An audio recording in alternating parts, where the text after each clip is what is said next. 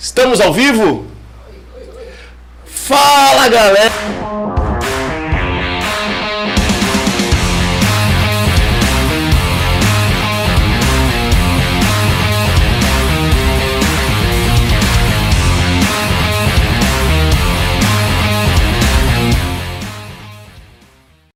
Muito da gente falar. Aí, ó. Estamos no ar, boa noite! Está no ar o podcast mais ressuscitado da face da terra. De milagres em milagres, de Lázaros em Lázaros. Nós vamos em frente. É isso? Vem pra fora, Lázaro. Vem pra fora, Lázaro. Hoje nós vamos gritar, vem pra fora. Fernandinho foi o que eles É gritou, hein? o, é o sai pra fora. boa noite, Brunão. Boa noite, Moniquinha. Boa noite. Se apresenta aí pra quem não conhece vocês. Oi, eu sou a Mônica. Oi, tudo bem? Oi, eu sou o Bruno. Fernandinho, vamos falar do Fernandinho, pô. Tá tudo certo? Tudo certo. Fernandinho, boa noite, nego. E aí, nego? Você Boa tá noite, bem? Pai, tô Que bem. bom que você tá Graças aqui. a Deus. Um milagre aos nossos olhos. Obrigado por ter aceitado esse convite e também pra a gente poder falar um pouquinho de coisas que hoje são uma grande vitória, né? Sim. Mas passamos por momentos difíceis Noite traiçoeira. e, e- e momentos delicados aí, né? Verdade. E a gente vai poder conversar bastante a, a esse respeito. Mas estarmos aqui hoje é a manifestação da, da vitória de Deus também, mais uma vez. E quantas vezes forem preciso você estar lá no- na, na evangelização, será uma vitória de Deus, né? Isso mesmo. Não é isso? Exato. Então se apresente, por favor, para quem não conhece vocês, diga quem, quem é você, quem é o Fernandinho. E bora pra resenha, vai. Bom, pra quem não me conhece, eu me chamo Fernando, João, né? Mas a maioria me chama de João ou de Fernando. Tenho 23 A anos. maioria te chama de Fernandinho. A maioria me chama de Fernando ou de João. Ainda bem, né? Na verdade, fora da missão, a galera chama mais de João, né? Tenho 23 anos e já tô na missão tem 7 anos. Sete anos, né? Isso. Credo, Caramba. Fernandinho, já tá velho, hein? Já tô velho, já. Se ele tá na missão com, com há sete anos desse tamanho, imagine qual é o tamanho que ele tinha antes. É. Imagine que ele vai ser quando ele crescer. Imagine quando vai ser quando ele crescer. Ai, esse Já era. Tá na missão há sete anos, nego, é isso? 7 anos. Putz, o tempo passa rápido. Passa. E, e que, que alegria, né? Estarmos aqui hoje contemplando essa vitória, porque fica é, aí na pra história. A gente fala que o Follow Me ele é atemporal de fato, porque ele fica aí gravado e muitas pessoas podem assistir, né? Principalmente aquelas pessoas que hoje podem estar é, numa cama de hospital. Ou lá no futuro, daqui dois, três, quatro, cinco anos que a gente não sabe, que podem vir a estar, né? num- Numa cama de hospital, não é É, isso? ou até as pessoas que estão convivendo com pessoas que estão Exato. passando por isso, né? Querendo, infelizmente, é, acontece, né? Fernandinho, fala pra gente quem que te chamou pra estar na missão. Bom, quem me chamou pra estar na missão, pra conhecer, foi o Bruno, né? Trabalhava com o Bruno. Mentira, foi Deus. Que Bruno, esse aqui? O Bruno Everton. trabalhava na equipe cara. dele como Fez um, hein, mano? Caramba, Fernandinho, você não tinha amigos uma melhores? galera. Você não tinha amigos melhores? Ah, na verdade eu não conhecia ninguém que era sarada, não ser o Bruno. Trabalhava com ele. Trabalhava com ele, entrei na equipe como jovem cidadão, pelo programa do Poupa Tempo, né? E aí comecei a trabalhar ali como, acho que assistente administrativo, fazer algumas coisinhas. E aí eu conheci o Bruno, né? Nesse meio tempo o Bruno se mostrou uma E pessoa... andava, e andava pela empresa o dia inteiro. né? É, deixa pra lá, era muito novo, era o primeiro trabalho. Você enfim. borboletava, então. Era office boy ou borboletava de forma eh, oficial? Oficial. Só viu o Fernandinho lá passando. Andou. Não, pô, é que eu tinha muitos conhecidos, eu fiz muita Entendi. amizade nesse meio tempo. Né? E aí o Bruno se mostrou um cara bacana, aí eu comecei a partilhar algumas coisas da minha vida, né, com o Bruno. Na época eu participava de grupo de jovem, mas era aquele famoso católico BGE, né? Tipo, dava na igreja, eu tava no mundo. Eu, Você já participava perto da sua casa né, e já era inserido dentro da paróquia, Fê? Como eu já é? era, participei um tempo da acolhida, depois participei do grupo de jovens. Só que o grupo de jovens era aquilo, né? Tinha um, tinha um momento, assim, de oração. Aí, tipo, a galera achava bonito, né? A questão de sair, beber. Aí depois tinha um momento de pegação. É, Pregação. É, pegação. Ah, desculpa, achei que, era- achei que tinha uma pregação do grupo. Ah, Não, geralmente tem uns grupos de jovens por aí que assim, tem o momento da pregação e depois tem um momento pra pegação. Você só tira o R, tá tudo certo, entendeu? É pregação e Deus. É, não, mas é verdade, né? A gente Aqueles sabe. Ops. Sobretudo, não vamos falar nisso nas nossas queridas PJs, mas vamos em frente. Hoje é outro dia que a gente prometeu que nós não vamos falar disso. Mas vamos lá. E aí, tipo, a galera achava bonito, mas eu, como nunca bebi na vida, ficava só no refrigerante ou na pizza e apoiava muita, muita besteira, assim, né? Não, não tinha muito conhecimento, não sabia, assim, como era. E é engraçado que eu, eu partilhava com o Bruno, né? Tipo, na época eu era meio pegador, assim, sabe? Pegava uma, pegava outra. Meu E- Deus do céu. Olha essas, olha essa aspas, né? Na época eu era pregador. Pregador, não. Tô falando. Tá vendo? O momento da pregação e da pregação, filho. E, tipo, No meio da assim, pregação você lança o olhar e aí, aí tá lá meu José, minha Maria, depois vem. É, vai, continua. Vê. Depois vem o tombo, as feridas, enfim, né? Aí lascou, filho. E eu achei, assim, muito um cara que se dizia ser da igreja, assim, né? Às vezes eu mostrava pro Bruno, assim, as meninas falavam, ó, Bruno, essa daqui tá querendo tal, né? E eu achava engraçado porque o Bruno sempre falava, ah, eu se fosse você, eu iria por essa. Mal sabia eu que era uma estratégia toda do Bruno ali, né? Pra, ó, vem aqui pro Mararatá. O Bruno só tava, tipo, só conduzindo ali, só É, preparando o terreno. Não, contextualizando, né? Ele partilhava bastante. é, a gente, os meninos ficavam, tinha muita aquela coisa de ficar partilhando. que Menina era bonita, menina não sei o quê. Não eram esses os termos utilizados, né? E eu sempre falava, pô, mas não, não tem que ficar olhando essas coisas, né, mano? Tem que olhar, olha a personalidade da pessoa, olha quem a pessoa é de verdade. Aí o Fernandinho falou assim, não, mas tava, tava na pregação. É isso. Aí eu lembro que eu ficava falando, né? Eu lembro que, eu lembro que teve umas vezes que eu, tipo, que eu dava encarcada mesmo, né? Tipo, pô, Sim. Você é católico, mano. Não é assim que a gente vive no mundo, não é assim que a gente tem que ser, tem que ter responsabilidade com as pessoas também e tal, né? Quando, quando ele partilhou que ele tinha feito um retiro, ele tinha feito um retiro católico, né? Aí eu falei, opa, esse é católico? Falei, pô. falei, é, eu vou me aproximar, né? Pô, fez retiro e tudo mais. Não, e tipo assim, ele tinha um propósito, né? Você percebia que ele tinha uma intenção e tudo mais, mas faltava faltava experiência com Deus, faltava profundidade, mas tinha uma, uma, uma intenção. É que quando a gente só tem uma referência ruim, às vezes a gente convive a vida toda achando que aquilo é bom. Sim. Né? Então, querendo ou não, dentro do ambiente corporativo, tem muito disso, né? Essa- Esse clima de pegação, fulano fica olhando Ainda mais Beltrano, né? Então, dentro dessa realidade, nós como jovens sarados que que graças a Deus estamos inseridos aí nessas realidades, é, é- é- às vezes a gente precisa se infiltrar nesses lugares e, Sim. e começar a, a buscar ali uma, uma oportunidade para falar de Jesus e tudo mais. Aí esse aqui me deu oportunidade, pô. aí eu falei, pô, levantou a bola, agora tem que cortar. E a gente, e a gente passava o dia inteiro conversando, e a gente tinha vários Isso com quantos anos, né? Fê? Você tinha? Eu tinha, na época, 17. 17 para 18. 17 é. pra 18. É novinho, né? É. Mas já sabia, né? Já sabia algumas coisas, mas não tinha conhecimento de muita coisa assim, sabe? Ô, Fê, me diz uma coisa, a, a base da sua família, eu, eu conheço um pouco a sua história, mas eh, vamos, vamos trocando uma ideia aqui como eh, muita gente quer conhecer.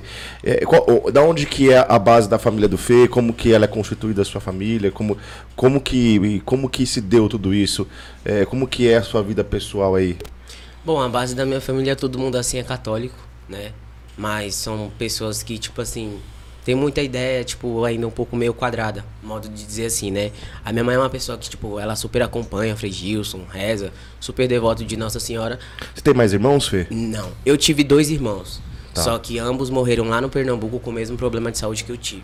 Nossa, os dois? né? Porque, só entrando já um pouquinho, é, a gente foi dia- dia- diagnosticado com PIFIC 2, que é um tipo de cirrose hepática no fígado, né?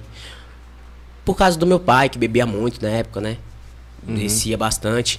E aí, minha mãe acabou tendo esses filhos, né? Por causa disso. Isso é um problema genético, Fê? Isso é um problema genético, a gente não sabe da parte da família do meu pai, porque da minha mãe, tipo assim, ninguém, Ninguém. nunca teve, não tem histórico, né? De- E quantos anos tinham seus irmãos, Fê? Meu irmão, ele se ele tivesse vivo, ele seria o mais velho, entre uns 25 para 27 anos. E faleceu com Morreu com quantos um anos? ano de idade. Um ano de idade. E a minha irmã eu cheguei a conhecer, vim pra cá com ela, né? Do Pernambuco. Porque de lá a gente foi dia, dia, dia, dia- Diagnosticado. e o médico fez o encaminhamento pro Hospital das Clínicas. Né? Entendi. E aí, nesse meio tempo, a gente começou a fazer o tratamento e tal, entrou na fila de transplante. Infelizmente, a minha, minha, minha irmã não resistiu por conta que ela tinha outros problemas no coração, sopro. Então Quantos ela, anos ela? Ela tinha média de. Eu acho que eu tinha média de uns 3. Ela tinha média de uns 4 anos, Nossa, por aí. novinho, né? Novinha. Ela seria a do meio hoje, né? A mais nova, assim, entre 19 para 20 anos também. E quando vocês vieram pra cá, já veio a família inteira, veio o pai e mãe, como é que foi? no caso, quando a gente veio pra cá, já, tá, já tinha a minha tia, por parte da minha mãe, e o meu tio, irmão do meu pai. Né? Entendi. Que já moravam aqui. Já Seu eram pai- casados. seu pai não? Meu pai eu não cheguei a conhecer. Ah, entendi. Ele veio pra cá, pra São Paulo, ele trabalhava como ajudante de obra. E um dia ele foi beber e foi atravessar aquela avenida de Santos. E aí foi atropelado por um carro e, infelizmente, faleceu. Não cheguei a conhecer meu pai. Assim, pai que eu falo é meu tio que me criou de consideração, que eu perdi na pandemia, né?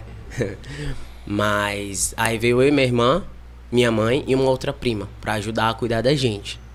E aí nesse meio tempo minha mãe ficava muito no hospital com a minha irmã, na UTI e tal, eu ficava mais com a parte da minha tia. Meio que eu cresci com as minhas primas ali, né? São Entendi. todas mulheres. O meu tio me tinha como um filho mesmo. Porque o sonho do meu tio era ter um, Um menino. um menino, mas só teve menina. E aí ele prometeu pro meu pai cuidar de mim e dar todo o suporte necessário. Entendi.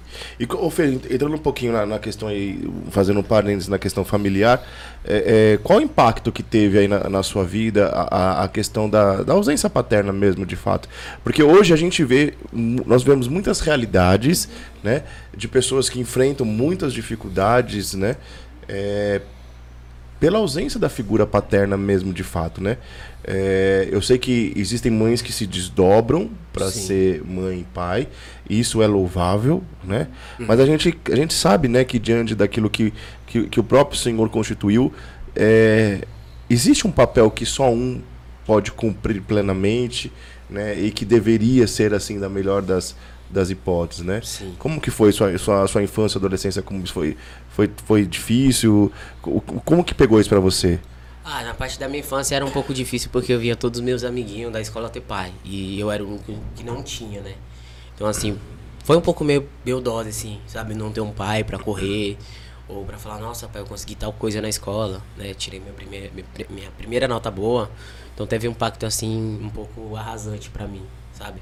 Hoje, quando você. Hoje, tendo um pouquinho mais de caminhada, é, hoje já dentro da obra e tudo mais, e, e vendo tudo aquilo que o Senhor constituiu, você consegue ter uma leitura de, de impacto é, dentro da sua família? Por conta disso, pela ausência do pai ou não? Hoje nem tanto. Mas antes de ingressar assim na caminhada eu tinha muito, né? É. Eu via muito uma falta assim de um, de um pai paterno. Por mais que meu tio fizesse esse papel, não era definitivamente o meu pai assim de sangue, né? Então acho que eu meio que cresci com até com uns 17, 18 anos, muito com atitude tipo de moleque, sabe assim, porque não tive uma uma figura paterna dentro de casa pra ensinar e tal. Mas depois de um certo tempo Deus foi curando essa ferida, que até um tempo estava aberto dentro do meu peito, que eu sentia muita falta mesmo. Era como se eu tivesse um vazio dentro de mim. Eu tinha mãe, mas eu não, eu era muito teimoso, na época que eu era mais moleque, e eu sempre tive desavença com a minha mãe. E ela sempre esteve do meu lado, né? E justamente esse é o impacto, né? Era muito, aprontava muito e era a dose ouvir da minha mãe que muitas vezes não tinha orgulho de mim, né? Eu acho que eu demorei um tempinho pra ouvir da minha mãe um eu te amo, assim, sabe?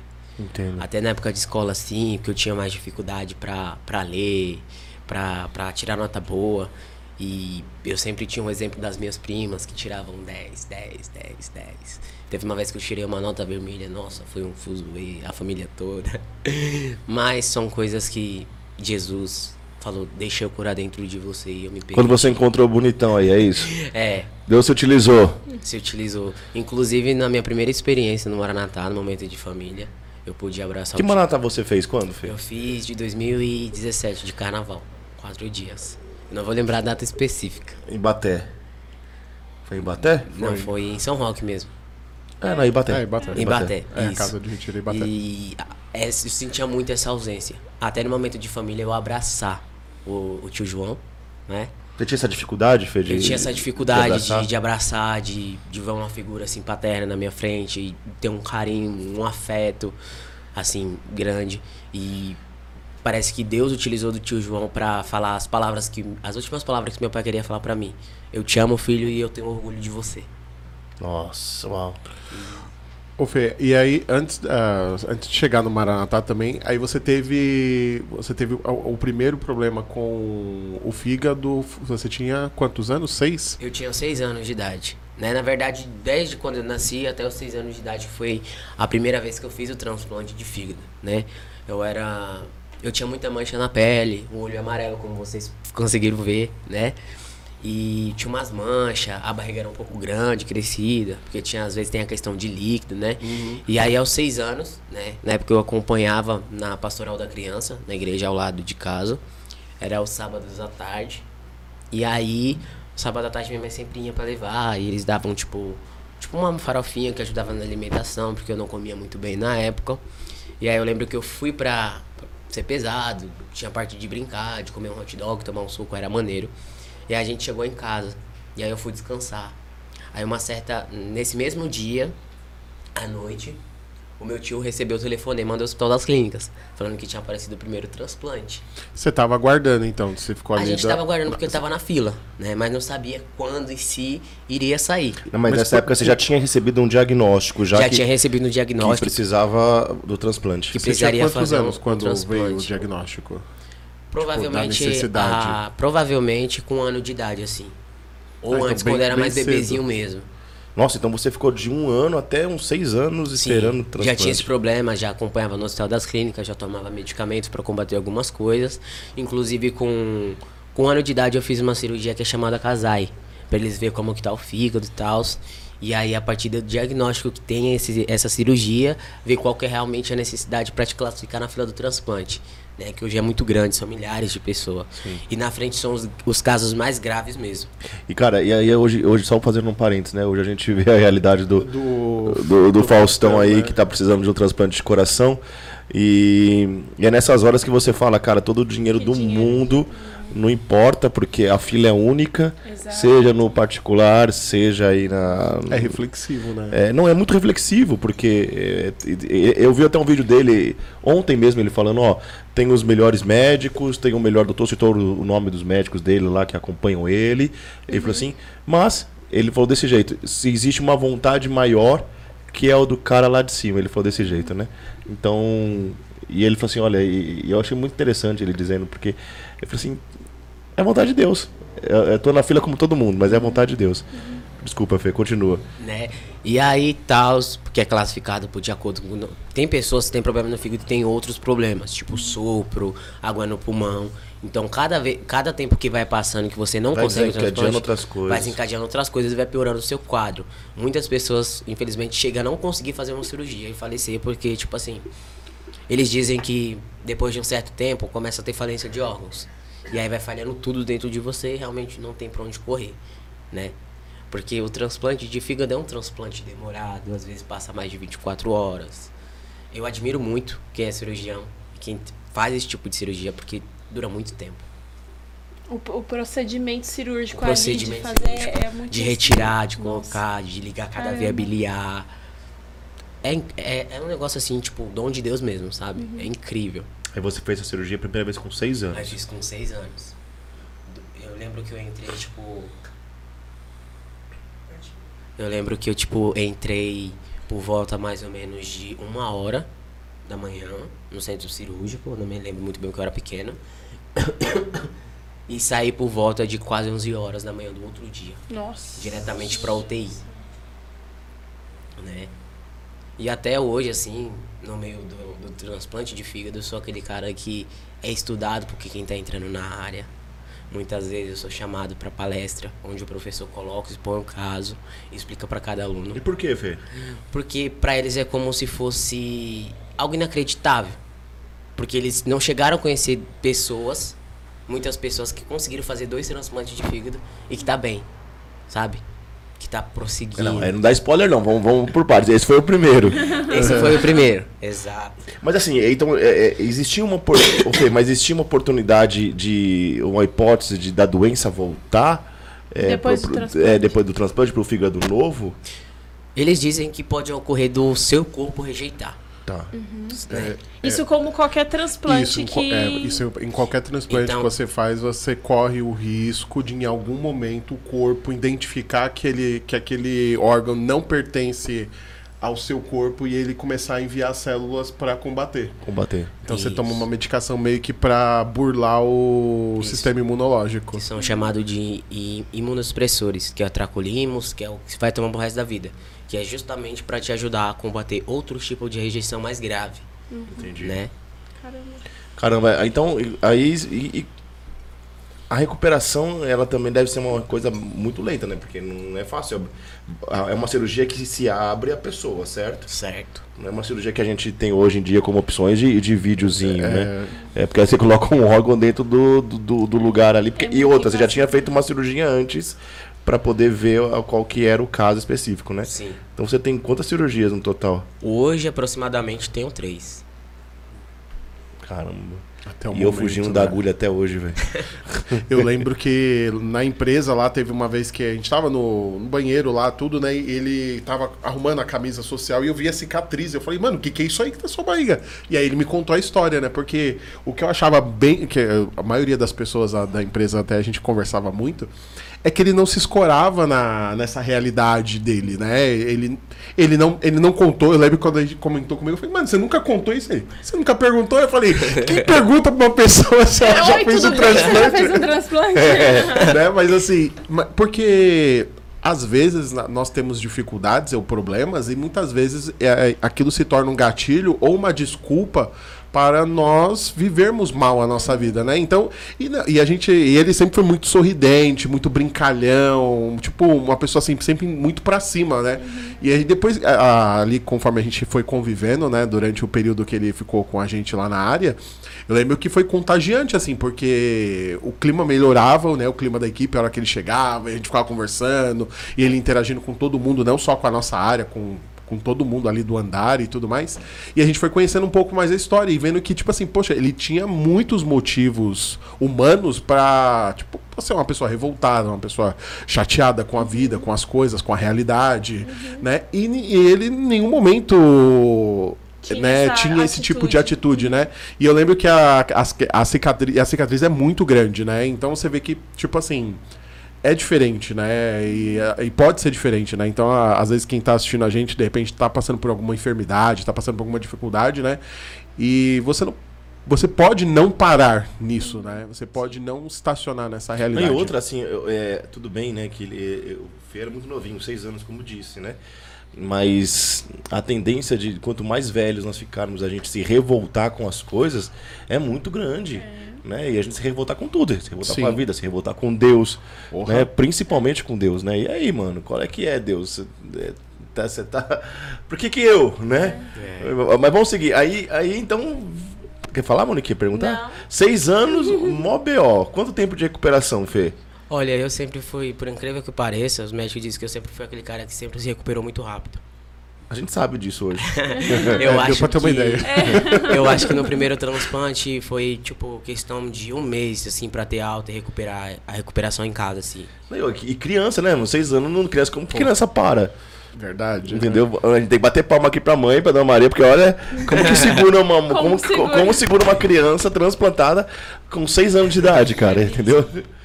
Não, só entrando dentro do que o Bruno disse, eu tinha motivo pra muitas vezes não falar dessa questão de ter uma cirurgia. Por quê?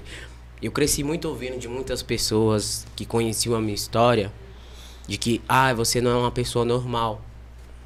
E eu meio que guardei isso pra mim. Então, pra não passar essa imagem de eu não sou uma pessoa normal, porque muitas das hoje, infelizmente, muitas das pessoas que é transplantado têm essa visão. Por quê? Porque quem é transplantado tem coisas que não podem fazer. Tipo, é, Por exemplo, o que, que não pode não fazer? pode nunca na vida beber nenhuma gota de álcool, porque beber automaticamente perde. Não pode muito cedo. Perde o quê? Dá um processo de rejeição mais rápido no Entendi, fígado. entendi, entendi. Porque o fígado, ele querendo ou não, ele fica sensível. É tipo isso. É, é tipo isso. Tá. É um órgão muito importante, mas ao mesmo tempo é muito Não, o- sensível. O fígado é que filtra, né? A Não é questão tudo, do é. álcool lá, né? É. Acho que- É tanto que quem tem Eu não problema com álcool... de. É, tem, normalmente Não. com. A é própria cirrose fígado, que você né? falou, né, Fê? É a própria cirrose. É que ou... no seu caso, a, a sua. É que, o- embora seja o mesmo termo, pelo menos o que a gente tá usando aqui, né? Ou talvez alguém que entenda mais de medicina vai poder corrigir a gente.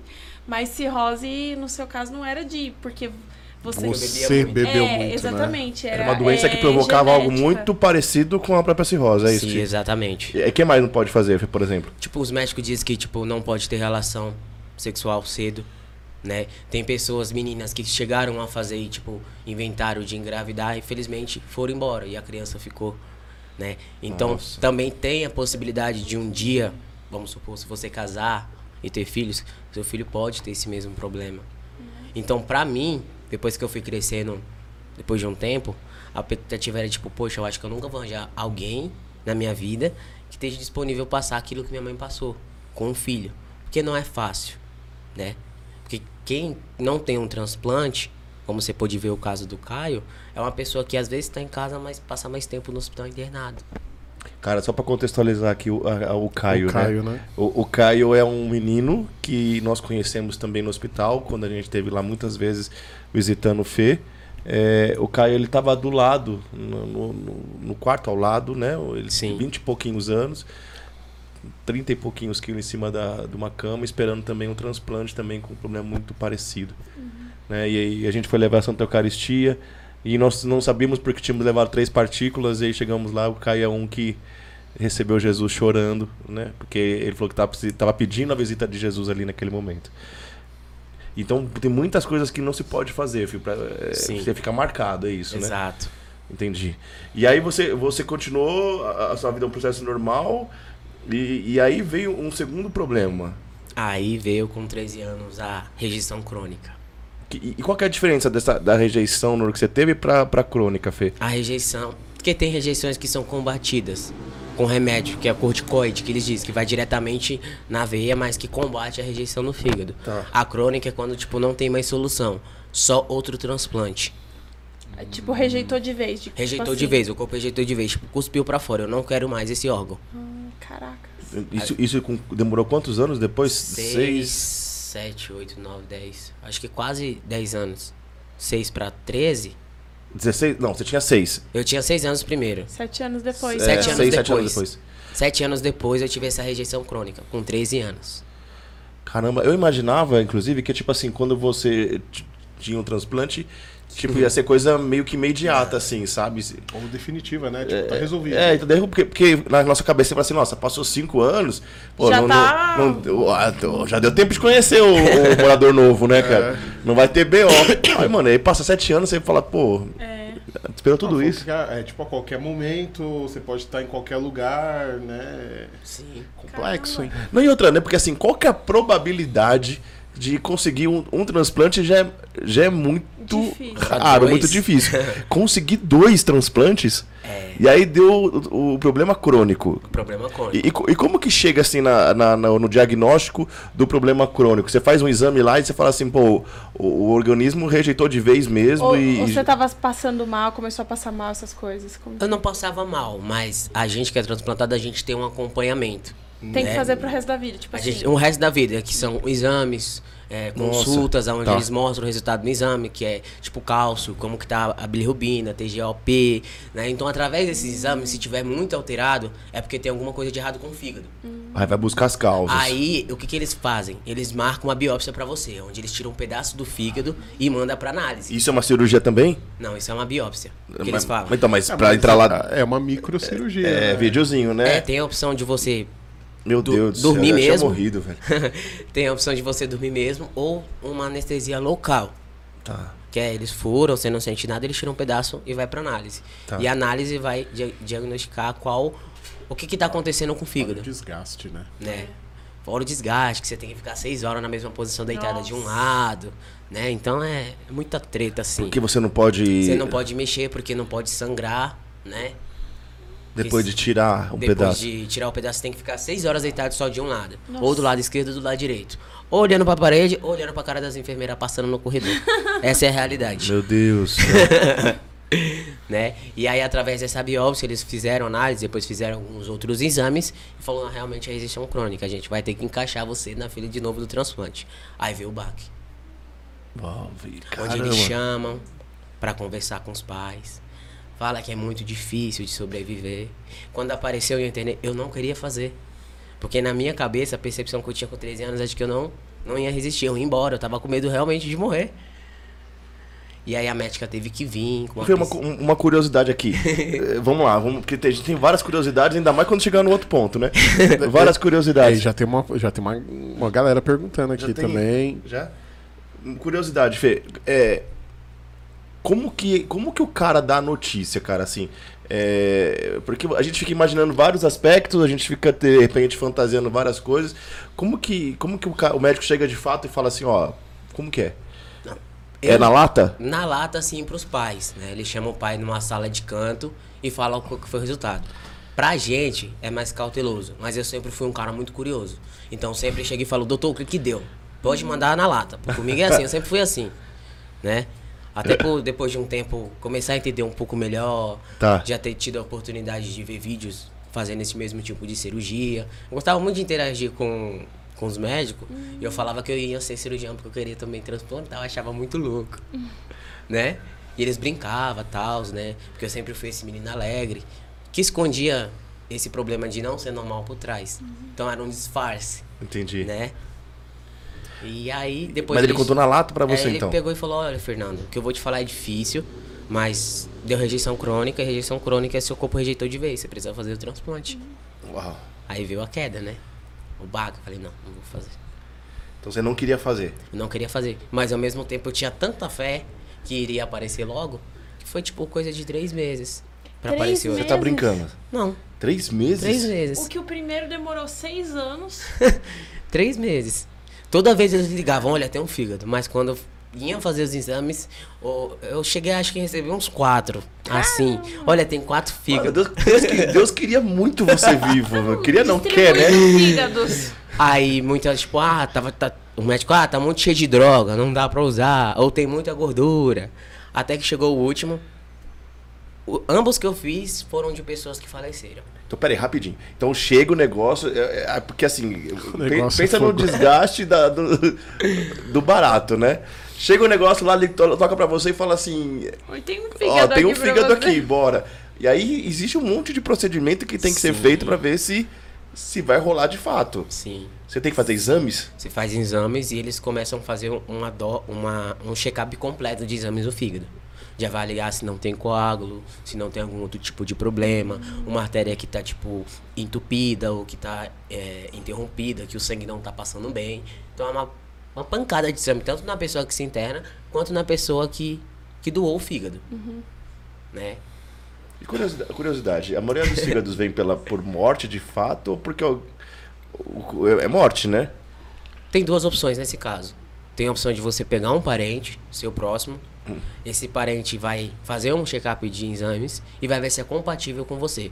Tamanho, idade, idade não, mas tamanho. Tipo, a gente precisa de tanto de fígado em cada pessoa específico. Porque o fígado ele regenera. Ele assim. regenera. Se é doado pro parente, é só um pedaço. Em casos, quando nos meus dois casos foram fígados inteiros. Minha mãe, meu tio, na época chegaram até fazer exame no segundo. Mas, tipo, não dava. Era muito pequeno da minha mãe e do meu tio não dava porque também era muito pequeno. Então os dois que você recebeu eram de outras pessoas de fato. Era de outras pessoas de fato que tinham falecido, mas que não estavam bons, Entendi. né?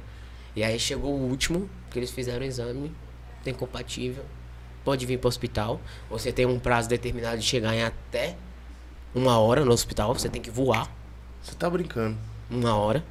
Você tá lá no hospital comendo um McDonald's Aí, de repente faz assim. Pra cá, né? Larga aí tudo e você, vem pra cá, né? aí você para pra pensar no trânsito de São Paulo. Nossa, louco. Não, tudo, né? Pô, a logística de você não tá. é que você tem que conviver com, assim, na hora que o telefone tocar. Assim, deixar uma mochilinha pronta, né? tipo assim, É tipo isso. pegar e... Você é louco, velho. Embaçado, hein, mano? Nossa. E aí você. E, e nisso você tinha 12 pra 13 ou 13? 13 anos fechado. É. E aí foi dos 13 até. Foi dos 13 até 23 anos.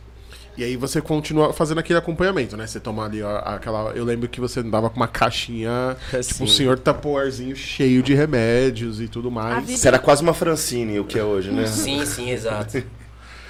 E, e não pode deixar de tomar o remédio, né? Que a, a Cris aqui mandou mensagem até falando que uma das coisas que não pode deixar de fazer é de tomar o- as medicações. né? Sim, exato. Você não pode esquecer.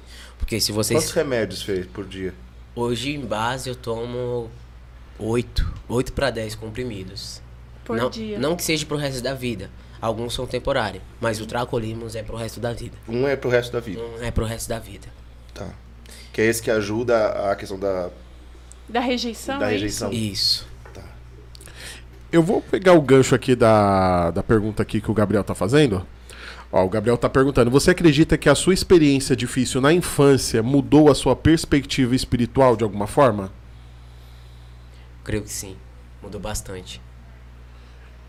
Você acha que talvez é, por ter, ter tido a, a infância mais difícil pela ausência paterna e toda a questão familiar, mais a- as questões de saúde, sua experiência com Deus também foi impactada com, com isso? Sim, certeza absoluta. O que, que você tira de experiência de, disso, Fê? Olha, com, com seis anos de idade, eu pude ter a experiência da, de, tipo, da primeira vez assim, ouvir a voz de Deus falando, eu te amo. E eu achava que era coisa da minha cabeça. Porque até então eu não sabia rezar, né? Eu não sabia de nada. Aham. Eu falei, eu te amo do nada? É meio estranho, será que eu mesmo tô falando pra mim? Eu te amo. E aí eu tive a experiência, né? E poucas pessoas sabem, eu nunca contei pra ninguém. No primeiro transplante que eu fiz, parece coisa de filme. Aí eu vou contar pra Mas vocês. nós adoramos essa parte. Vambora. Parece coisa de filme, mas eu consegui acompanhar meu próprio transplante. Ver o passo a passo de cada coisa. Como é que é? Vamos lá. Conta como que foi esse negócio. Porque, cara, eu acredito nas permissões de Deus. Eu tive a experiência de de ver o meu transplante de perto. Eu não consegui enxergar quem tava do meu lado. Mas que tava falando, olha, você tá aqui deitado, você tá passando por um procedimento cirúrgico muito complicado, mas você vai ficar bem. E é através da sua história de vida que eu tenho pra escrever, você ainda vai salvar muitas pessoas através do seu testemunho. Uau. Então, a pessoa que estava do meu lado que eu não conseguia ver, mas que tinha uma luz muito brilhante e impactante, era Deus, que permitiu com que eu visse o meu próprio transplante, como se eu estivesse no céu. Você é doido, isso no, o- nessa. Isso agora, recente, ou foi lá do No primeiro transplante, com 6 anos de Com idade. seis anos de idade. Depois de ouvir um Eu Te Amo, antes de entrar na sala de cirurgia. Caraca. Meu Deus do céu. Seis anos de idade. E tem vários. Existem vários relatos, né, de pessoas que Não, falam vários. que Nós tem vamos perguntar muita coisa assim, aqui. né? É, Desse de, último. de ter visto, de ter visão fora do corpo, etc, né? Então, assim, não é uma coisa. Né? É uma, é só- a gente vai conectando a coisas que a gente já escutou Sim, também, sim. tudo mais. E, Tá e depois, assim. É, não, eu, tipo, eu, tô, eu tô pegando ar aqui. Mas assim, e você teve essa experiência do primeiro transplante lá aos seis, você já tinha tido essa. Vamos te dizer, esse carinho divino que talvez tenha sido imperceptível. Porque eu acho que tem coisas que a gente vive com Deus numa época que a gente só entende, só compreende Depois, que é Deus é. depois, né? Exato. Então, assim, aí depois você teve, depois de dois transplantes, você teve uma experiência com Deus no seu no Maranatá, que você vivenciou lá e tudo mais. Sim. E como é que você, ou como, é, como foi o seu, mudou o seu olhar para sua história a partir de uma experiência com Deus? Mudou bastante. Como que você, como que você se via e como que você passou a se ver? Bom, como eu disse aqui, eu, eu me vi uma pessoa que muitas pessoas falavam que você não é normal. Eu podia fazer algumas coisas, mas pra mim eu não era normal. Então eu tinha vergonha de muitas vezes falar, olha, eu tenho um problema de saúde, sabe? Porque Rola isso, Fê, de, de sentir esse. tem muitas pessoas que hoje se sentem inferiores Você nessa questão. isso? Uma- Eu me sentia muito, até chegar no Maranatá e fazer experiência com Deus, onde Deus virou pra mim e falou, filho, aos meus olhos você é normal. Era a mesma voz de seis anos. Era a mesma voz. Eu falei, Uau. puxa, era Deus, cara, que incrível. Era a mesma voz, eu consegui identificar pela voz. E eu falei, caraca, Deus é, é tremendo. E depois aí altas coisas foram acontecendo. Depois do primeiro Maranatá, né? Pude conhecer mais a fundo a obra Jovens Sarados, que eu falo que pra mim, a cada dia que passa, muda muito a minha percepção de. Não é a missão que precisa de mim, mas eu que preciso da missão pelo simples fato de, de Deus fazer presente na minha vida todos os dias, através da obra Jovens Sarados. Aí nós estávamos, antes desse, dessa parte maravilhosa, meu Deus do céu, nós estávamos no ponto que o telefone tocou e falou: em uma hora esteja aqui pro segundo transplante. Isso. E, aí, como é que foi? E aí já chegou, já fez a interação, mãe já assina aqui, já subi, já colocou a roupa do hospital, já começa a fazer exame. Aí chega o resultado, é isso, tal hora vai ser sua cirurgia, fica em jejum tantas horas. E aí a ansiedade, meu Deus, será que eu vou? Será que eu não vou? Será que eu vou sobreviver? Como que vai ficar minha família depois disso? Porque minha mãe não tem mais filho, não tem mais ninguém, só tem eu. Aí a médica teve que vir, teve que vir uma psicóloga, sentar do meu lado, conversar, pegar na minha mão e falar, vamos. E eu chorando, eu fui. Porque até ali você também não queria ir. Porque até ali eu não queria. Porque depois que eu vi aqui você pode não sobreviver, eu falei, pronto. Eu conheci um monte de pessoa nesse meu tempo que era meu amigo e que veio, foi, foi fazer o segundo e não tá aqui para contar a história. Caramba. Vai acontecer o mesmo comigo. Até que eu entrei chorando. E aí eu peguei. Eu já tinha um pouco de fé. Eu falei: Olha, Deus, seja feita a sua vontade. Eu entrego para você e eu confio em ti. Eu entrei, os médicos super carinhosos. Para de chorar, conversa, bota anestesia ali, contou até 10 e apaguei. Uau. E como que foi a recuperação? Terminou a cirurgia? Como... Porque assim, é, você, você entra, eu não tenho a mínima noção, porque eu nunca. Como, como eu disse, Brasil, eu fujo até hoje da, da picada da agulha no pronto-socorro da bezetacil e falo a verdade. E quando eu preciso tomar, eu já pergunto se tem uma maca que você para desmaiar, eu pelo menos não cair com a bunda pra cima e passar vergonha. né? Agora, você entrou naquele estado todo, né? Apreensivo, chorando. E, e- e você foi com medo mesmo, você foi com coragem, porque coragem Sim. é ir com medo mesmo. É, Fê, qual que é a sensação de, de acordar depois?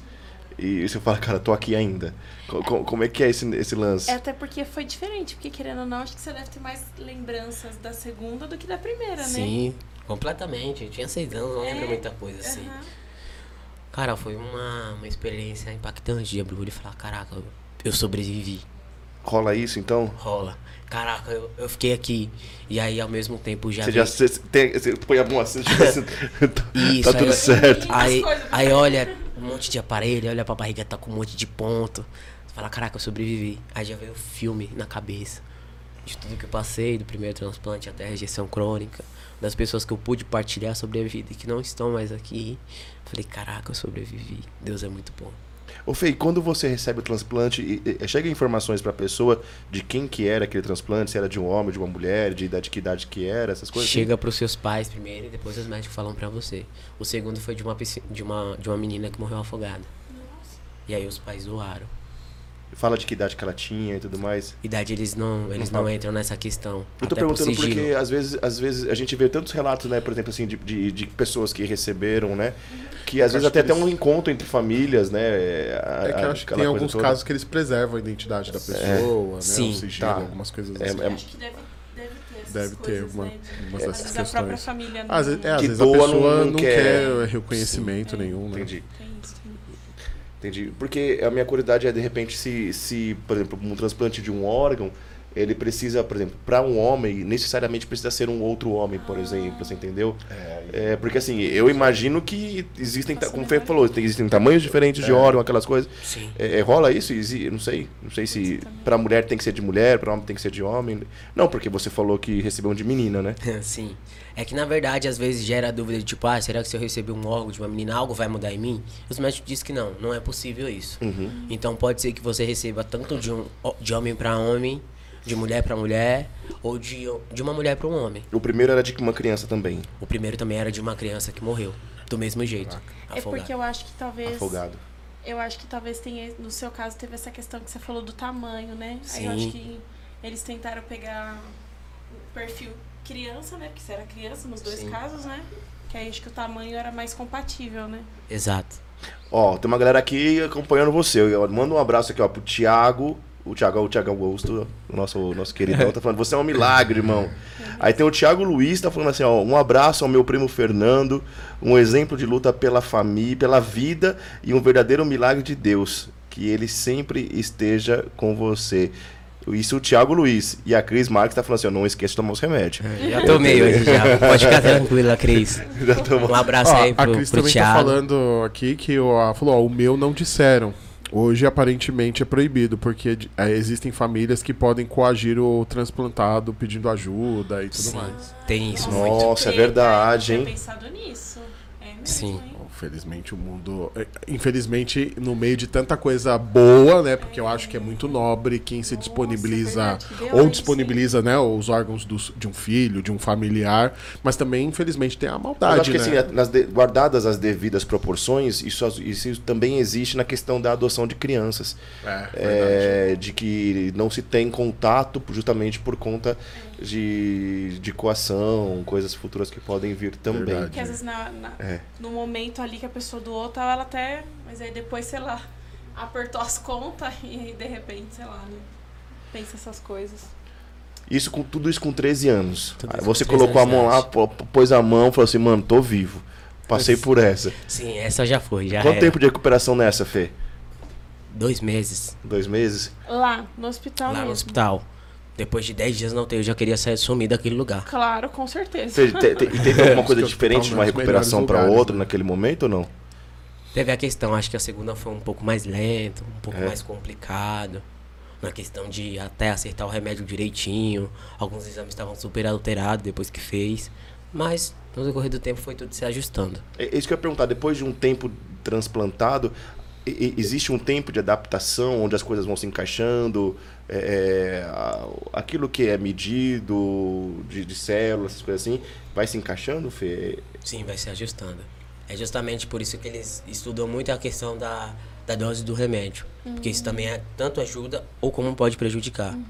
Porque tem medicamentos que a gente toma que se passar muito tempo determinado tomando, também pode voltar uma rejeição muito pior. Nossa. Então tem entendi. remédios que realmente são temporários, que ajudam em certos pontos, mas depois que tá tudo ok, é retirado. Mano. E aí, nesse meio tempo, acontece. Entra Deus e entra, o- entra, entra o Brunão na, na história. Deixa eu só eh, te perguntar, porque com 13 anos você também já tem mais lembranças, né, de tudo isso. E também você tava na escola, tipo assim, 13 anos. E, e como que foi isso? Tipo assim, se afastar da escola pra fazer o tratamento depois Puxa, é verdade, né? voltar, tipo assim. Aí você tem 13 anos é a época que você a aula mais legal é educação física. É, então. Não no meu caso, mas Na época eu, eu não queria, né, até que quando, quando, quando começou a, a aparecer os primeiros sintomas de pele manchada, olho amarelo, eu andava só de blusa de frio e capuz. Nossa. Porque infelizmente tinham pessoas que diziam, ah, tá usando droga. Não dá pra entender um ser humano desse. Até que eu virei pra minha mãe e falei, mãe, eu não quero ir mais pra escola. Porque todo dia que eu ia, era um certo tipo de bullying que eu sofria. Então, pra mim, eu não queria estar num lugar onde as pessoas não sabiam um terço da minha história, do que eu tava passando, mas que sabiam zoar, que sabiam fazer bullying, é isso, é aquilo. Então, eu falei, mas eu não quero ir mais. E eu parei um bom tempo de ir pra escola. Mas Deus foi tão bom que nesse meio tempo que eu tava internado, tinha uma professora lá. Ela passou as atividades, enviou pra escola e foi aí que permitiu com eu passar de série. Porque ao ver dela eu era muito inteligente. Não tinha por que repetir porque eu tava afastado. Ela passava trabalho, passava atividade, passava algumas aulas específicas e fez um relatório, você tá super bem, caminhou pra escola. A Secretaria de Educação aprovou e vida que segue. Nossa. Até isso Deus preparou. Até isso Deus preparou. Meu Deus do céu. Senhor é É, exagerado é complicado, né? A adolescência é um período que a gente fica, a gente é muito a gente se importa muito com a nossa aparência, né? Querendo ou não ali, você tá você- é, é uma transição, né? O corpo muda, etc, né? Até psicologicamente, né? Onde você começa a ter mais a, a- mais a atração e percepção do sexo oposto, tem toda aquela essa coisa, né? Então, querendo ou não, começar a ter problemas né, é, justamente com a aparência é mais pesado, né? Para um pré-adolescente, um adolescente, né? Então, eu acredito que realmente essas coisas é, impactam e, Não, ainda mais, tipo assim, você escola tinha, também é você tinha uma questão de saúde e alguém fala pra você que é droga. Que... Pô, e o olho tava amarelo, não tava vermelho, pô. É verdade. Deixa eu, fazer um alívio, deixa eu fazer um alívio cômico aqui, porque tá, tá, pesado, tá denso aqui o Tá, clima, tá, né? tá emocionante, cara. Tá emocionante. E aí a gente fez um, um- um contraponto, né? Porque a gente começou justamente na, na história de vida. A gente entendeu onde Deus entrou ali na, na, na sua vida com 17 para 18 anos no Maranatá. E retroagimos diante daquilo que é a doença. E aí nesse meio tempo entre esse segundo transplante para frente foi onde você teve esse encontro com Deus. Onde você teve essa. é, Esse. Sei lá, cara a certeza ainda maior, né? Porque quando você falou assim que escutou a voz do Senhor lá no retiro, lá no Manatá, e você falou assim, cara, era a mesma voz. Isso, isso deve bater muito forte no peito, né? E, e assim, as confirmações de Deus, né? Fazendo isso. E aí, hoje quantos anos, Fê? Você, tem, Hoje- você, tem, você tem hoje? Eu tenho 23 anos. 23 anos. 10 anos depois, o B.O. volta. É, e foi dessa vez foi pancada. Dessa vez. Ô, Fê, dessa vez foi, foi a mais difícil de todas? Foi. De Me- todas. De todas, assim, sempre tive internação por causa de, de rejeição, ou por causa de exame estar alto, mas sempre foi algo, tipo, bem passageiro, bem rápido. Mas dessa vez eu quebrando tudo. Como é que foi, Fê? Conta aí. Agora vamos entrar nessa, nessa terceira parte. Bom, Como que, como que descobriu desde o comecinho? Como é que foi? Acontece que eu comecei com muita dor abdominal, né? Aí eu notei que a barriga tava crescendo, não conseguia dormir direito, não conseguia me alimentar direito, comia bem pouco. No caso eu só dormia, só dormia. Até que um certo dia minha mãe olhou assim e falou, não dá pra ficar assim, vamos pro ponto de socorro. E nesse dia foi cômico. Eu dei tanta risada, mas ao mesmo tempo foi a maneira com que Deus usou para que eu não me preocupasse com a situação. Porque no Hospital das Clínicas, o ponto de socorro é um ponto de socorro onde é mais atendimento, tipo, pessoas que vêm acidentada. Então, se você tem algum tipo de problema nesse meio tempo, eles mandam procurar um ama mais próximo. Só que não adianta, porque não conhece o seu caso, não sabe qual medicamento você toma. Então é arriscado você ir, eles passar algum medicamento e complicar mais ainda. Então, certo é você ir pra onde realmente você tem, sempre teve Sim, acompanhamento. mas eles têm isso. Tá. E aí a minha mãe, como uma bela nordestina, foi lá, bateu boca com o guarda, falou, chama a médica que tá de plantão. e aí eu peguei e falei assim, ah, não dá pra passar, não sei o quê. Aí eu peguei e soltei. E vocês vão resolver fazer algo quando eu estiver morto? Uau. Aí ela falou, não, calma mãe, não precisa se preocupar, eu vou ali ver. Ela, coisa de dois minutos. Ela foi lá e falou, ai, pode entrar. Entrou, passou lá na salinha, fez a ficha e tal. Eu achei um absurdo, porque com dor, eu passei mais de 24 horas no ponto-socorro esperando pra eles tomarem uma decisão pra me internar. Aí eu passei três dias só, Que mês que era isso, Fê? maio, Maio, Não né? me recordo. Não vou me recordar agora. Passei três dias, ah, não sei o que, não dá pra ficar aqui porque tem um, um de pegar infecção, mandou embora. E nisso eu não tava bem. Abdômen só crescendo, dor na barriga, tudo doía, constipado, não conseguia fazer cocô, nada. E aí a gente esperou, porque na outra semana a gente tinha um- uma consulta. Tinha fazer os exames e tinha uma consulta. Só que aí o quadro piorou. A médica olhou pra mim e falou: Meu Deus do céu, por que, que você não tá internado ainda, filho? Ela falou: Vamos fazer sua internação agora.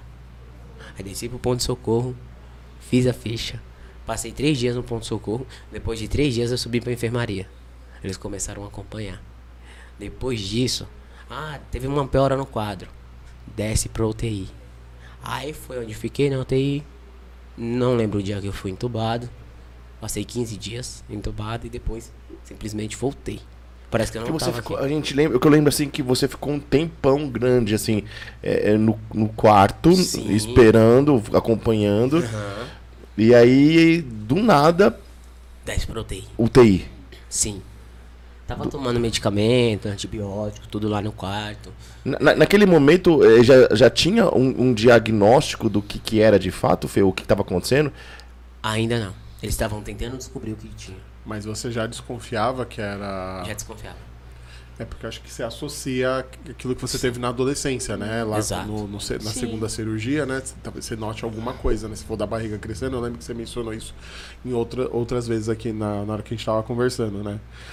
E, mas, querendo ou não, os médicos eles tentam investigar, né? Eles tentam Sim. olhar tudo, né? Que aí Eles é o fazem- papel- Sim. Isso já lá no hospital das clínicas, né? já Você lá no tava hospital das clínicas. Internado, tomando medicamento, acompanhando. Todo dia, 6 horas da manhã, eu olhava assim e eu falava, Deus seja louvado, porque a enfermeira me acordava 6 horas da manhã pra tirar sangue. Nossa. Eu falava, não é possível. Todo santo dia. Nossa. Meu Deus. Pra furar, pra tirar mais de 10 tubos de sangue. Eu falava, meu, e não descobre. Não é possível. e aí veio outros exames. Aí nesse meio tempo também descobriram que tinha uma artéria no meu fígado que estava entupida. Então por causa disso também prejudicou bastante. Aí vai ver pra marcar um procedimento pra colocar um stand. Uma molinha. Uhum. Pra fluir bem o sangue. Nesse meio tempo que eu tava na enfermaria, comecei a ter água no pulmão e água no fígado. Quando eu deitava pra dormir, eu sentia falta de ar, então eu tinha que levantar. Porque era uma sensação desesperadora. De afogamento. De afogamento, parece que eu ia morrer, eu não tinha respiração. Aí eu tinha que levantar e tentar ou entrar direto no oxigênio. e Meu aí Deus. vai ver todo o procedimento pra marcar e tirar, fazer uma punção, eles falam, né? Que é tirar o líquido. Pior coisa, gente. Como que é essa parada aí? Enfia uma agulha lá e. Seguinte, eles te dão. Eu não sabia, eu nunca tinha feito. Eles te dão anestesia local. Só no lugar que vai mexer. Ou seja, você fica acordado e vendo Você fica tudo. acordado, Putz, sentado de grilo. costas, assim, ó. Pra médica. Numa sala gelada. Ela fura, coloca um cano e vai por sugando essa água. Detalhe, Ela fu- ela fura o pulmão. ela fura uma parte nas suas costas, que vai diretamente o cano no pulmão, pra filtrar essa água. Tirar e mandar pra uma análise. Pra ver se tem algum tipo de bactéria nessa água ou se tem alguma coisa que tá piorando mais ainda. Tá. Beleza, falei, ufa, vai ser rápido, Deus, beleza. A médica fura o primeiro lugar. Ai, Fernando, eu não consegui, vou ter que furar de novo. Falei, agora vai. Ah, vou ter que furar de novo. Ela falou três vezes. Você fala, parou. Não vai procurar nada, minha filha. Vai furar mais nada aqui não. Tá pensando que é o quê? É o fura-fila eh, esse negócio aqui? Aí, Nossa, que agonia. quando né? ela achou que ela falou, ah, agora a gente vai começar a tirar o líquido, eu tive a sensação de que parece que tava puxando todos os meus. tudo dentro de mim. Nossa. assim pelas costas, assim, inchado. Eu falava, mano do céu, que isso? Aí detalhe, fiz o procedimento, deu mais quase quase 3, mil, 3 litros do que foi tirado. 3 litros? Pelos que eles dizem, deu quase 3 litros. Uma garrafa daquela de água, sabe? Que eles colocam e botam, vai. Vai saindo sangue, vai saindo um monte de coisa. A médica falou, deu quase 3 litros. Porque tem um, um litro específico para mandar pra análise, né? Tá, Às vezes eles tiram na medida ou tiram um pouco mais. tá. E aí, bacana. Beleza. Falei, agora passou tranquilo. Quando eu cheguei no quarto da enfermaria, uma dor, uma dor que eu não conseguia dormir. Se eu respirasse, doía. Aí eu falei, chama o médico. Chama o médico que eu não tô bem. Aí o médico falou assim, é muita dor? Eu falei, é muita dor. Aí pela primeira vez na vida, eu tomei morfina. Foi só uma dose de morfina pra aliviar a dor. Você vê o tamanho da dor que o, o procedimento fez. Né? E aí, bacana. Passou mais umas duas semanas ou três semanas. A gente vai fazer o procedimento do stand. Eu virei pro médico e falei assim: tem anestesia geral? Porque eu não quero passar dor de novo. Ele falou: tem, mas você tem que assinar um termo. Eu Falei: dá. Eu assino. Eu li o termo, porque eu sou de maior, como quase minha mãe também vinha pra casa pra descansar, a maioria quem preenchia os termos era eu. Sim. Porque eu já sou de maior, já sou responsável, Sim. né? Na idade, enfim. E aí, li, assinei. Eu quero anestesia local pra fazer o stand. Ah, não, mas é tranquilo, vai entrar pela virilha. Eu falei, o quê? Não, dá geral. Assinei lá o termo, preparou. No segundo eu não senti nada. Graças Só lembro da cama quentinha. porque a cama é bem quentinha, eles esquentam, né? E acordar, tipo, já na enfermaria, ma- meio grog assim. E aí, tipo, tranquilo. Pronto. Passou. Aí eu falei, não, agora tá tudo bem. Vai mandar embora, né? que nada. Foi só piorando. Fazia exame, tá muito alterado. A gente não entende o motivo. Aí passei um tempo na enfermaria. Aí do nada UTI. Você nem sabia o motivo. Eu nem sabia o motivo, eu nem sabia que eu tinha sido entubado. Eu, nem, eu não lembro se eu fui dormir e depois de muito tempo não acordei. Eu não lembro de nada. Vo- Você não sabe naquele, naquele momento Peraí, peraí, calma. Você já não tinha nem mais noção do tempo que você já tava ali dentro? Ô, ô Vê, até esse momento, você já sabia o diagnóstico do porquê, do que que tava acontecendo? Ainda a gente não tinha um diagnóstico. Eu lembro Mas de- você acha que eles já sabiam e não queriam te falar ou você acha que eles não sabiam? Eu acho que eles não sabiam, então fazendo o impossível pra tentar adivinhar o mais rápido possível. Mas até então você já, é, você já sabia que tinha, que tinha ocorrido uma rejeição. Sim, eu já E, tinha. e essa noção rejeição desencadeou aí outras enfermidades que era o Sim. que eles estavam tentando administrar. Entender. Exatamente. Eu já tinha essa percepção. Qu- Quando eu comecei a assistir eu falei, cara, é rejeição. Só que eu falei, os caras é estudado. Se for, os caras vai falar. Se não for, às vezes eu também esteja errado. Sim. Certo? E aí eu lembro de ter descido pro UTI e tal, passando, e aí entra aqui, entra aquilo. Aí eu não lembro qual foi o dia que eu fui entubado. Você não lembra de ter sentido dor e te pedido e, e- e alguma coisa? Eu não sei se eu fui dormir, depois de muito tempo fui entubado. Eu não lembro dessa parte. Essa é a única parte que eu não lembro. E aí, beleza. E aí, na segunda-feira, Você tava entubado e a gente tava fazendo escândalo no hospital. um parênteses aqui. É, não, eu, eu ia até pegar esse parênteses que o Edson, salve pro Edson, é, que, ele, que ele pergunta, né, como que você recebeu as mensagens de apoio enquanto você estava internado? Como é que foi isso pra você? cara, pra você ter uma noção, eu não sabia de nada quem tava preocupado comigo. Fiquei sem celular, não tinha sinal. Até porque nosso contato chegou uma hora, era só com sua mãe, né? Sua mãe ia e- Exato. e me trazia notícia, ia trazer também, notícia. né, Aí chegou uma hora que a gente decidiu invadir o hospital. E aí, beleza. Eu lembro só de acordar do coma, despertar aquele negócio na boca, aquele cano. E aí tiraram. Aí eu lembro que quando eu fui engolir a saliva, eu me engasguei. Aí eles falaram, calma, calma, calma. Eu não sabia o que estava acontecendo. E aí, é aquilo, né? Já tava mais de um mês sem comer. Aí já voltei com um monte de pancada, aparelho aqui, aparelho ali. E aí quando saí do coma, passou uns dias. Ele já tinham contado pra minha mãe. Olha o que minha mãe falou pros médicos. Eu não sei se vocês sabem disso. Os médicos chamaram a minha mãe numa sala. Tava junto com meu tio, por parte de irmão, que é o único vivo hoje. Foram na sala e os médicos falaram, olha, infelizmente, tudo que tava ao nosso alcance a gente fez, a gente não tem o que fazer. Estamos só esperando a hora do seu filho realmente. A gente te ajuda com alguma coisa. A minha mãe olhou pra cada um chorando e falou assim: a ajuda que eu preciso vem do alto, vem de Deus. Vocês não podem fazer mais nada. E saiu. Ela disse que os médicos falaram assim, ó. A reação dos médicos. Ô, Fê, deixa eu te perguntar uma coisa que a gente, tem, a gente tem coisas reveladoras a fazermos aqui de vários momentos que. de várias coisas. Enquanto isso, pega uma água aí onde você tá. Quero aproveitar e pedir pra você compartilhar. Não é isso, Bruno? É, compartilha esse vídeo com o pessoal, Manda aí, gente. De- curte esse vídeo também, né? Compartilha nas suas redes sociais, nos seus grupos de WhatsApp. Eu acho que esse testemunho vai, vai edificar com certeza muitas pessoas, né? Mas assim, Fernando, te- existe o, o outro lado, que é o que você não sabe, que agora a gente vai começar a entregar o ouro aqui. Existe um outro lado grande. Porque aí também, ah, isso que, é, que você comentou da sua mãe, a gente tomou conhecimento, né? Mas a gente já tava. A gente já tinha se mobilizado, né? A gente já tava rezando, a gente já tava fazendo as novenas e tudo mais, né? Já tinha, já tinha tomado uma proporção maior, não só na missão, né? Também na obra, onde muitos irmãos sarados também começaram a se mover, e se mover e rezar e, e fazer movimentos, oração do terço, novenas também, né? Então, assim, também houve o, algo- um mover aqui, né? E aí teve um momento que a gente simplesmente cismou que invadiu o hospital. Não, a gente, a gente Quer não, saber de uma coisa? Vai todo mundo lá. não deixava a gente ir. Não deixava acontecer. Aí a gente falou assim: sabe de uma coisa? Nós vamos levar quem resolve o, o barato. e chegamos lá um belo dia e falou assim. Aí a Dani, a Dani, eu lembro que a Dani, a Dani falou pra gente: Eu vou lá. Eu vou lá e se não me deixarem subir, eu vou fazer um escândalo naquele lugar e eu vou subir. E eu vou ligar pro padre, eu já vou logo com Jesus. Aí a gente pegou, passou na paróquia, buscamos Jesus.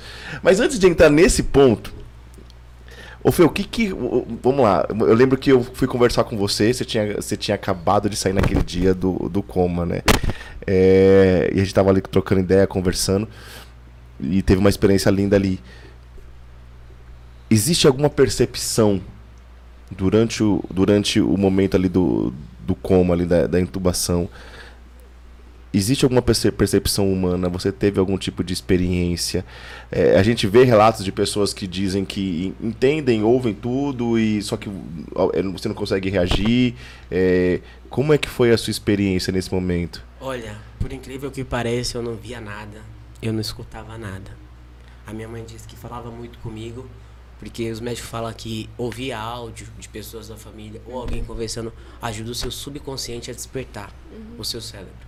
Só que pra mim, eu durante o coma, especificamente, eu não tive nenhuma experiência assim impactante de ter experiência assim com Deus ou com com Nossa Senhora, por exemplo. Aí você me disse que você teve uma experiência depois com Nossa Senhora, Tive. com Jesus. E como, como que foi essa daí? Um belo dia, estava eu ainda lá na UTI, me recuperando. E vai aquele coisa de. Vai o físio lá e faz uns exercícios que dói pra caraca. Mas é necessário, porque nesse meu tempo aí eu perdi quase 90% dos movimentos. Isso foi antes ou depois do, da intubação? Foi depois da intubação. Tá. Porque passei três meses internado, só deitado no, no leito. Perdi 90%. Eu tive que aprender a falar de novo, a andar de novo. Realmente nasci novamente, né? E aí, um certo dia eu tava com muita dor. Eu não conseguia dormir porque fazia hemodiálise, um monte de máquina, era um barulho, não conseguia dormir. Passei uns quatro dias virado, numa UTI, sem dormir, sem piscar o olho. Tava cansado, tava com... Nesse meio tempo você viu pessoas próximas a você a partir e ir embora? Eu vi pessoas assim do lado. Eu vi famílias que o mundo acabou. Eu pude ajudar mais pessoas quando eu voltei pra enfermaria mesmo. Já vou chegar lá, calma aí. E aí, beleza. Tava com muita dor, tinha pedido um remédio, não passava. Já era. Não tinha noção, porque assim, eu fico me perguntando quem é que sem consciência coloca um relógio dentro de um quarto de UTI com a hora errada. Não dá pra nem saber a hora que é. se é de dia, se é de noite, se é de madrugada. É, eu tava com muita dor. E eu, assim, falando, né? É, Poxa, Deus, me permite pelo menos um pouquinho descansar, parar essa dor. E aí, que eu sinto uma luz azul, assim. Sentar do lado da minha cama. E sabe quando você sente a leveza, assim? Parece que a dor foi embora. Tudo foi embora. E do outro lado, uma luz branca. Falei, meu, o que que tá acontecendo? Será que eu tô sonhando? Que eu tô delirando? Você perde a noção, né? Você perde a noção. Sentam um aqui, tava aqui deitado, sentam um aqui, sentou outro aqui. Nossa Senhora aqui, Jesus aqui. E aí, eu olhei e não consegui enxergar porque Deus não ainda me permitiu a graça de olhar na face dele com as experiências que eu tive. Mas um dia irei contemplar. Amém. E aí, Nossa Senhora pegou e falou assim: Filho, não tenha medo. Confia. Logo menos você sai daqui. E beleza. Falou, tranquilo, senti aquela leveza. E Jesus do outro lado: Nossa, filho, eu tenho tanto orgulho de ti. Ver que nesse meio tempo você tinha tudo para se entregar, para desistir, para não confiar em mim. Mas você confiou. E bacana porque muitas pessoas viravam pra mim quando eu saía e falavam, Fernando, como que era a sua vida de oração dentro do hospital? Às vezes eu não conseguia falar, porque a voz não tava legal. Então às vezes Deus acudia um choro, um tossir. Ali era a minha oração pra Deus. Falando, olha Deus, eu me tira dessa. Eu não quero ir agora, sabe? E aí passou isso. Depois que eles foram embora, eu consegui descansar, a dor foi embora. No outro dia a enfermeira veio perguntar pra mim se eu tava assistindo TV. Porque ela viu uma luz assim, mas não sabia de onde vinha. Falei, não. Aí eu pensei, poxa, será que eu tava sonhando? Aí depois que ela falou, eu falei, caraca, realmente, Nossa Senhora de Deus veio me visitar, mano. Que louco. Sabe? Então, tipo assim, eu nunca tinha tido uma experiência assim com Nossa Senhora. Com Deus eu já tinha tido várias. Mas poder ouvir de Deus que realmente, quando você tá num, num caso desse, muitas pessoas desistem, Sim. desanimam. Sim. E isso faz com que o seu quadro piore mais ainda, porque você tá se entregando para aquilo. Eu tinha tudo para jogar tudo pode falar, quer saber? deixa pra lá. Chegou a hora, vou embora mesmo. Ah, Fernando, mas você não teve medo? Medo não, eu tive receio. E olha como Deus é. Quando eu tive receio de realmente ir embora, Deus virou pra mim e falou assim: Filho, se hoje eu te levar, o que foi o seu chamado? Qual legado você deixa aqui pras pessoas? E aí eu comecei a refletir em cima disso. Uau. Que tem muita coisa na nossa vida que não vale a pena. O mundo lá fora não vale a pena. Talvez Deus me levantou, e eu tenho plena certeza, porque Ele já disse isso em minha oração, para que eu leve meu testemunho para pessoas que estão desistindo por tão pouco por uma depressão, por uma crise de pânico, ou por algo que está acontecendo. Sabe? E para mim, se uma pessoa de 10 que eu conversar falar, olha, eu passei a acreditar, eu passei a confiar, para mim já valeu a pena. Uau, Fer. Eu já garanti aquela alma para Deus. Bacana. Fantástico. É bacana, legal, passou tudo isso. Voltei pra enfermaria. Poxa, cara. Falava, não, vou embora. Não é possível, vou embora. E aí eu conheci pessoas e pessoas nesse meu tempo. A gente fez um acordo, né? A gente fez um acordo. Conheci pessoas e pessoas nesse tempo. Eu contei, passaram 10 pessoas no mesmo quarto que eu tava. Eu mudei uma vez só de quarto na enfermaria. Passaram 10 pessoas com casos que estavam difícil, mas que ali eu vi a oportunidade de falar de Deus e falar, olha, confia nele. Olha pra mim aqui. Eu passei por tudo que vocês já sabem. Confia em Deus. Essas pessoas passaram a confiar em Deus e foram ter notas primeiro que eu. Aí eu tive a, a, a graça de conhecer a dona Marlene e o Igor. Que foi um, um menino que subiu da UTI. Nesse mesmo dia que ele subiu da UTI, ele foi embora. E me partiu o coração ver aquela mulher chorando. Nesse dia, ó, minha mãe não chegou aí, que ela tinha umas coisas pra resolver. E aquilo me partiu o coração. Falei, caixa, cara, poderia ter sido eu ali, indo embora. E aí, é aquele desespero, né? Ver uma mãe ver um filho indo embora. E eu chamei ela, falei aquilo que o Espírito Santo falava no meu coração.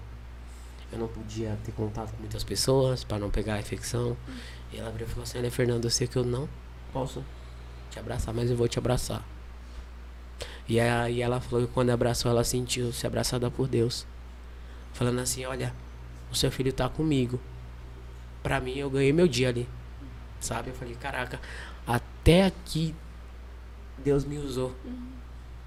Até aqui eu fiz o meu chamado valer a pena, o meu id. Então, se hoje eu for embora, pra mim tá tranquilo. Essa era a sua resposta pra Deus, né? Essa era a minha resposta. Eu tava feliz, eu tava em paz. Depois de muito tempo, de ter muito receio, eu tava em paz se realmente acontecesse, se fosse da vontade dele. Né? E é bacana, foram passando pessoas. E Deus é tão bom que ele foi colocando pessoas maravilhosas, como foi colocando pessoas para testar minha fé. Teve um médico que tava acompanhando meu caso, porque nesses casos assim, só quem acompanha são residentes, né? E esse residente, ele não acreditava em Deus. Ele era o, o famoso ateu. E aí ele virou pra mim, tava mesmo na, na enfermaria, tudo, tudo dando alto, né? Olha pro seu estado, Fernando. Cadê o Deus que você adora? Cadê o Deus que você diz que existe? E naquele meio tempo eu não falei nada. Eu só ouvi. Parecia o Satanás mesmo, né? Sim. Falei, eu não vou falar nada. Caraca, mano. Eu usei o silêncio de Maria ali e ele foi embora. Aí ele foi embora, beleza, tranquilo. Aí eu, eu, tinha, uma, eu tinha uma capelinha, né, no hospital, com várias imagens de Nossa Senhora, um capela de Beata Cults, um texto e alguns livros que eu tava lendo nesse meio tempo. Não tem, no hospital não tem nada pra fazer, cara. Tem nada. Tem a janta, o almoço, o lanche da tarde E já era. e uma TV que só passa Globo. É incrível. Meu Deus do céu. Só passa Globo. Aí você pensa, Se não é o inferno, é o purgatório, né? Aí, bacana. Sem problemas. Então, eu- a minha distração era rezar o texto durante a noite ou rezar um livro. Até que eu, uma vez rezando lá, o cara já tava dormindo, um senhorzinho de idade que tava no quarto. E eu comecei a acalmar o Espírito Santo mesmo, sabe? Falei, ah, tô aqui e tal, eu vou rezar pra acalmar o Espírito Santo. É uma vontade tão grande que eu não conseguia levantar porque minhas pernas eram como se fosse mole. E aí o Espírito Santo falava assim, reza por esse senhor do lado. Aí eu falei, mano, eu não tenho força pra levantar e botar a mão nele. Aí o que que tinha? Tinha uns dois, as duas bombas de medicamento, uma do lado da outra. Aí eu estiquei o braço, coloquei, comecei a rezar. Falei, ó, passa, ele tava tomando medicamento, falei, ó, passa aí por esse medicamento e vai na vida dele. Colocou a mão lá no soro do, do homem lá. Coloquei lá, comecei a rezar, aí bacana. Coração na veia, essa era literalmente. Aí, nesse meio tempo, Jesus me deu, a, uma, me deu uma, uma percepção de que, filho, eu vou te levantar, eu vou fazer um milagre na sua vida, mas não pra você, para as pessoas que vivem do seu lado. Cara, foi muito incrível ver a cara do doutor quando tudo começou a melhorar.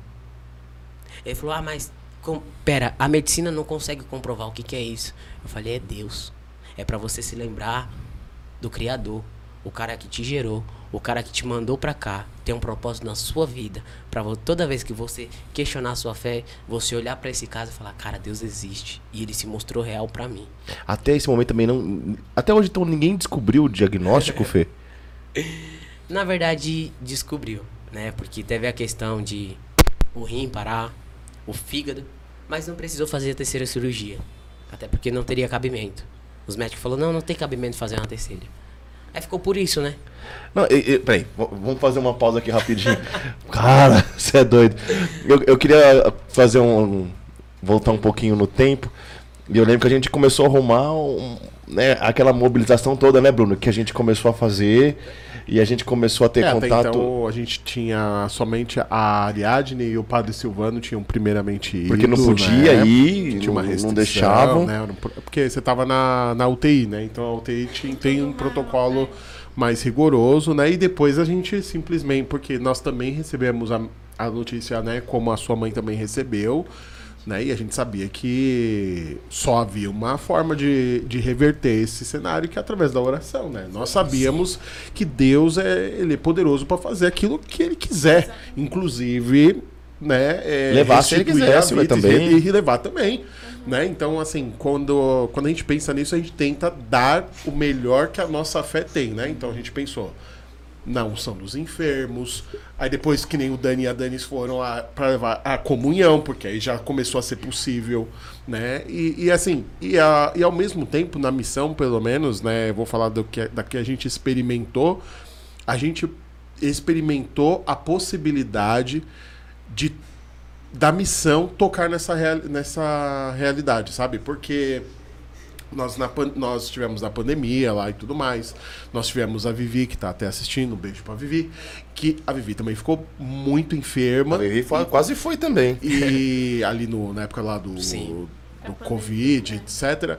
E nós tivemos outras pessoas também que ficaram enfermas, né? Mas a Vivi teve, foi muito, grave, grave. né? Sim. E nós tive- fizemos movimentos de oração e cremos que o Senhor nos atendeu através das orações e nós começamos a fazer os mesmos movimentos de oração, a mesma novena, inclusive, né? Nós temos, nós, somos- nós nos tornamos devotos de Nossa Senhora da Saúde e Nossa Senhora tem nos dado muitos milagres através desta novena que nós temos rezado, né? E aí a missão também teve um impulso já não mais de se satisfazer do em rezar em casa, não, as pessoas queriam ir e de alguma forma Tá é, perto. tá perto, ver, tocar, e interceder, né? E de repente levar um conforto, ou talvez dar ali uma injeção de ânimo, porque eu imagino que é muito solitário você tá ali na. Pô, você- que nem você partilhou, né? Pô, você não sabe se é de manhã, se é de tarde, se é de noite, que dia da semana que é, né? Nem outra, Salva o- as Quanto tempo visitas, tá? quanto Sim. tempo, né? O Bruno foi uma coisa muito bacana, porque assim, chega um momento que você fala assim, cara, na nossa cabeça é, vamos apelar. Não, o que, que é apelar? Vamos usar as ferramentas que o Senhor nos deu e que nem- de repente poucas pessoas usam. Né? Chegou um momento que a gente falou, padre, bora lá, corre lá e vamos, vamos, por favor, só o Senhor pode dar a unção dos enfermos. E assim, a unção dos enfermos, muita gente tem até uma certa, um certo medo, porque pensa que, que é pra morte, de pra fato. matar, né? Quando na verdade. Porque já é estre- sentença. Sentença dada. É isso. Quando, na verdade, a unção dos enfermos, ela pode ser dada, inclusive, para pessoa viva em momentos de doença normal. ela, ela, qualquer eu, eu já recebi sentença e fui curado no dia seguinte por conta disso.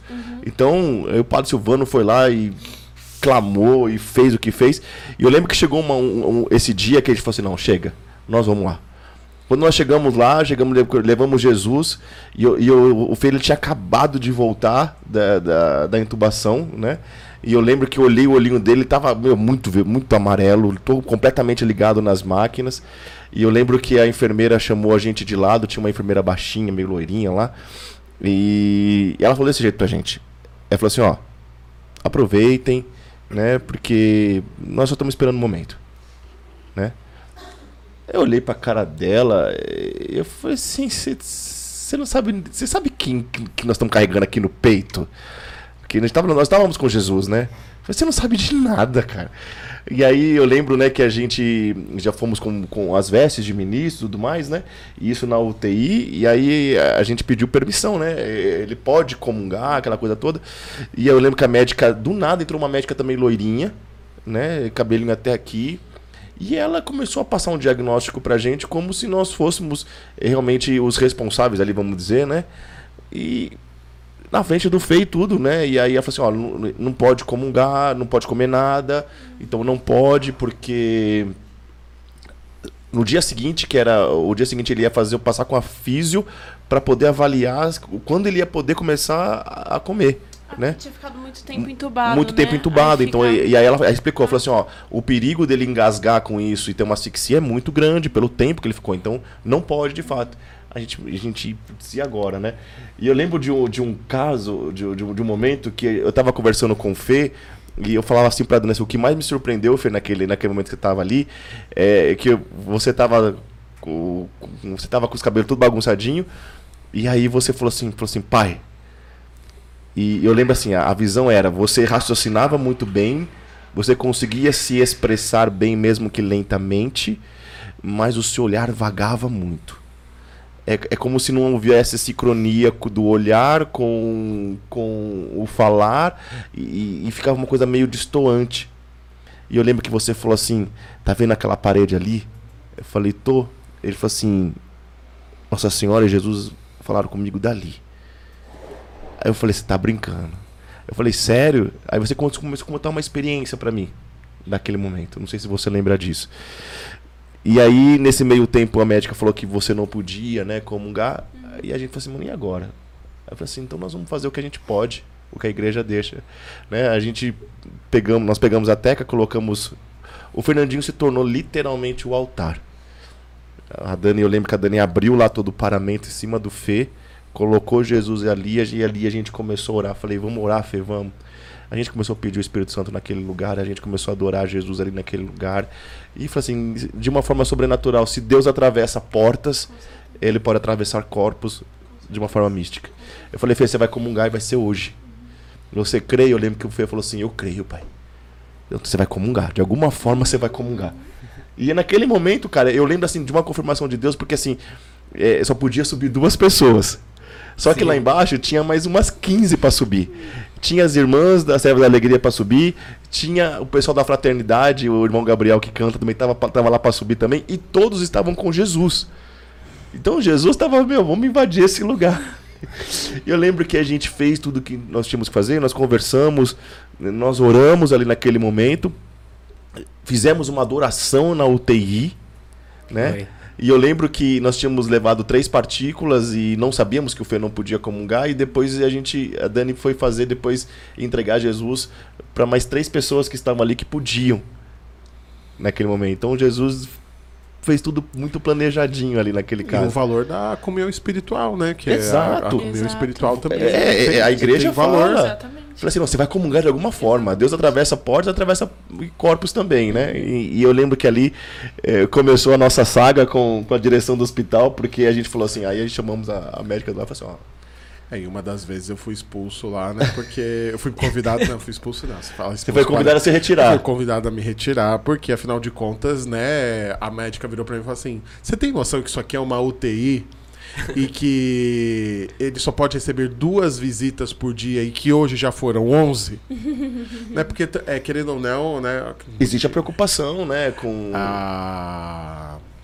tem, tem, toda, tem toda a preocupação de contágio, né? Porque, querendo ou não, são Sim. pessoas vindo da rua. Expor outras pessoas Sim. também, é isso. Não Sim. só, porque não é uma. Às vezes a gente Não é um acha que a UTI é um quarto, é. é. um quarto lá só do Fernando, só as coisinhas dele lá. É nada. É algo compartilhado com várias pessoas, pessoas tão em estado Jesus tão grave quanto quanto ele, né? Então, assim, foi um movimento assim que Ô, Bruno, e eu lembro, passou- cara, é, ultrapassou as proporções, né? Muito, e eu lembro que assim, ao mesmo tempo que a gente ficou meio que sarcástico, falando, quando a médica deu lá, a enfermeira falou do diagnóstico, e a gente olhou pra cá e falou assim, cara, você não sabe quem tá aqui, no, porque a gente carrega Jesus aqui no peito, né? Com a teca bonitinho. Falei, você não sabe. Aí a gente se usou também do que ela falou. A gente foi astuto a esse ponto, falou assim, aí chamamos e falou assim, ó, já que você falou, né, que né, a gente não sabe, tem mais gente aí, de- deixa o menino, né, falar com as pessoas. Aí eu acho que isso tocou o coração dela e ela foi permitindo subir outras pessoas. E aí É, a- até chegou um momento depois de alguns dias que ele falou: pelo amor de Deus, chega. a gente fez um, um, um caos naquele hospital lá. É, e é importante, né, a gente frisar da importância, né, que, que o sacra, a importância dos sacramentos, né? Então, eu acho que talvez, talvez você esteja aí com alguém enfermo, busque um padre que possa de repente atender uma confissão, se a pessoa estiver consciente, levar o sacramento, né? A gente, eu fiquei, eu fiquei, eu tava muito fe- eh, feliz como cristão de poder saber que como, como missão nós fizemos a nossa parte em crer, em buscar as- aquilo que a igreja tem para dar, né? A gente buscou o padre para primeiramente atender a confissão, depois para levar a unção dos enfermos.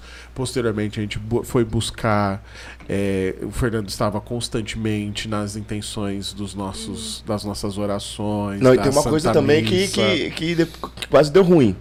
o quê? Vamos. Desculpa. Vamos, já que a gente não pode subir, vamos fazer intercessão na frente do hospital. e aí foram, a intercessão É, foi pra frente do hospital. A gente resolava, né? E acho que tudo isso foi uma forma de. Isso também, de alguma forma, isso, isso é importante, porque isso rega a nossa fé também. Né? E, e Deus, Deus é, ele tem a capacidade de extrair coisas em nós que se talvez não tivéssemos num momento como esse, não teríamos talvez vivido, né? É aquilo que o catecismo fala que Deus pode tirar algo bom de algo. Ou, poxa, você estava ali muito mal, muito enfermo, mas ao mesmo tempo, olha quantas coisas boas o Senhor estava extraindo, né? De você na sua experiência individual lá no hospital, nós aqui fora experimentando é, um clamor, experimentando A comunhão, né? né, a, a confiança em Deus, né? é Essa coisa de unir, unirmos o, o, no- o seu sofrimento ao- a nós, né? Então nós trouxemos. Porque às vezes a gente tem uma pessoa que está no hospital, ela está sofrendo lá, e a gente é muitas vezes. Ah, a gente até reza, mas às vezes com uma indiferença, com. Ah, seja feito o que Deus quiser. Mas assim, nós precisamos é, clamar a Deus realmente na confiança de que Ele vai e pode fazer algo, se for da vontade dele, né? E eu acho que foi muito bacana isso, né? Eu acho que depois, conforme. Aí foi engraçado, porque. Foi, eu, eu digo engraçado porque a, era- a gente tinha todos os relatos assim de piora, né? Piora, de desengano, e do nada, assim, a- o, o tom da conversa foi mudando, né? É, melhorou? Ué, como assim melhorou? Né? E aí a gente fica assim?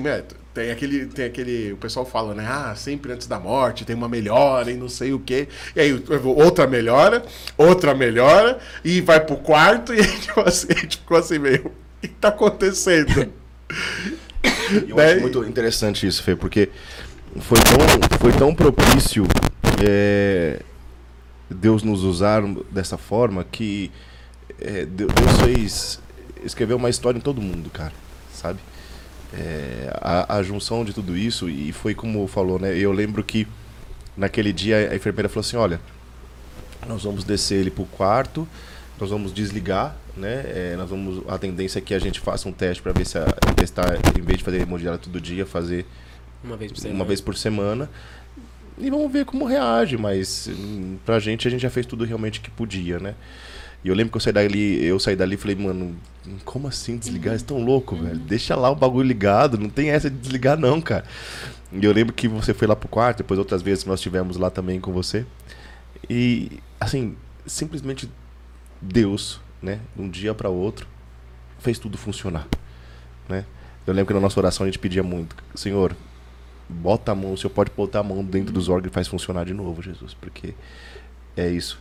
E eu, uma coisa que me marcou muito, eu lembro nesse dia que você tinha acabado de voltar, que a gente tava lá nesse olhar vagante, eu lembro que você falava assim para mim, ó oh, pai, como é que tá o retiro? Como é que tá o retiro, pai? Nós, é, tá próximo do retiro, né? Ó. Eu lembro de você falando que ele falou da lista. É, eu já falei com os enfermeiros aí, eu já pedi doação.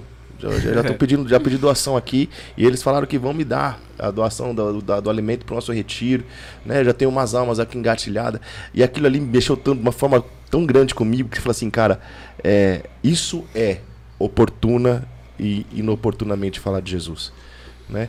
E eu lembro que naquele olhar vagante, porque assim, e, e, eu não sei qual é o sentimento se é esse exatamente que eu vou dizer, mas naquele momento eu não podia me emocionar ali, eu achava que eu não podia, porque eu falei assim, cara, eu tô aqui para dar força, eu, eu, eu, não posso ir junto, uhum. né? E, e, ali eu queria me emocionar, eu queria falar, cara, que cocô que eu sou, cara, sabe? E, e, esse menino tá aqui desse jeito, completamente ligado em tudo, né? E, e ele tá aqui falando, de Jesus para as pessoas. Ele está aqui evangelizando, ele está aqui preocupado com a lista de alimentação, ele está aqui preocupado com as almas. E eu lembro que a gente saiu de lá com, com um acordo, né? Sim. A gente estabeleceu, eu e o Fer, o senhor falou assim: olha, tantos dias você sai daqui. Eu falei, Fê, o senhor está falando tantos dias que você sai daqui. E aquilo ali aconteceu. Eu lembro que. Cara, mobilizou muito. E do nada, é, simplesmente voltando aí ao ponto onde você parou, do ateu, as coisas simplesmente voltaram a funcionar, não foi, Fê? Foi, na verdade, tudo começou a fluir depois que eu comunguei Jesus pela primeira vez no hospital, depois de muito tempo, que eu já conseguia comer, engolir algumas coisas sem, sem engasgar, né?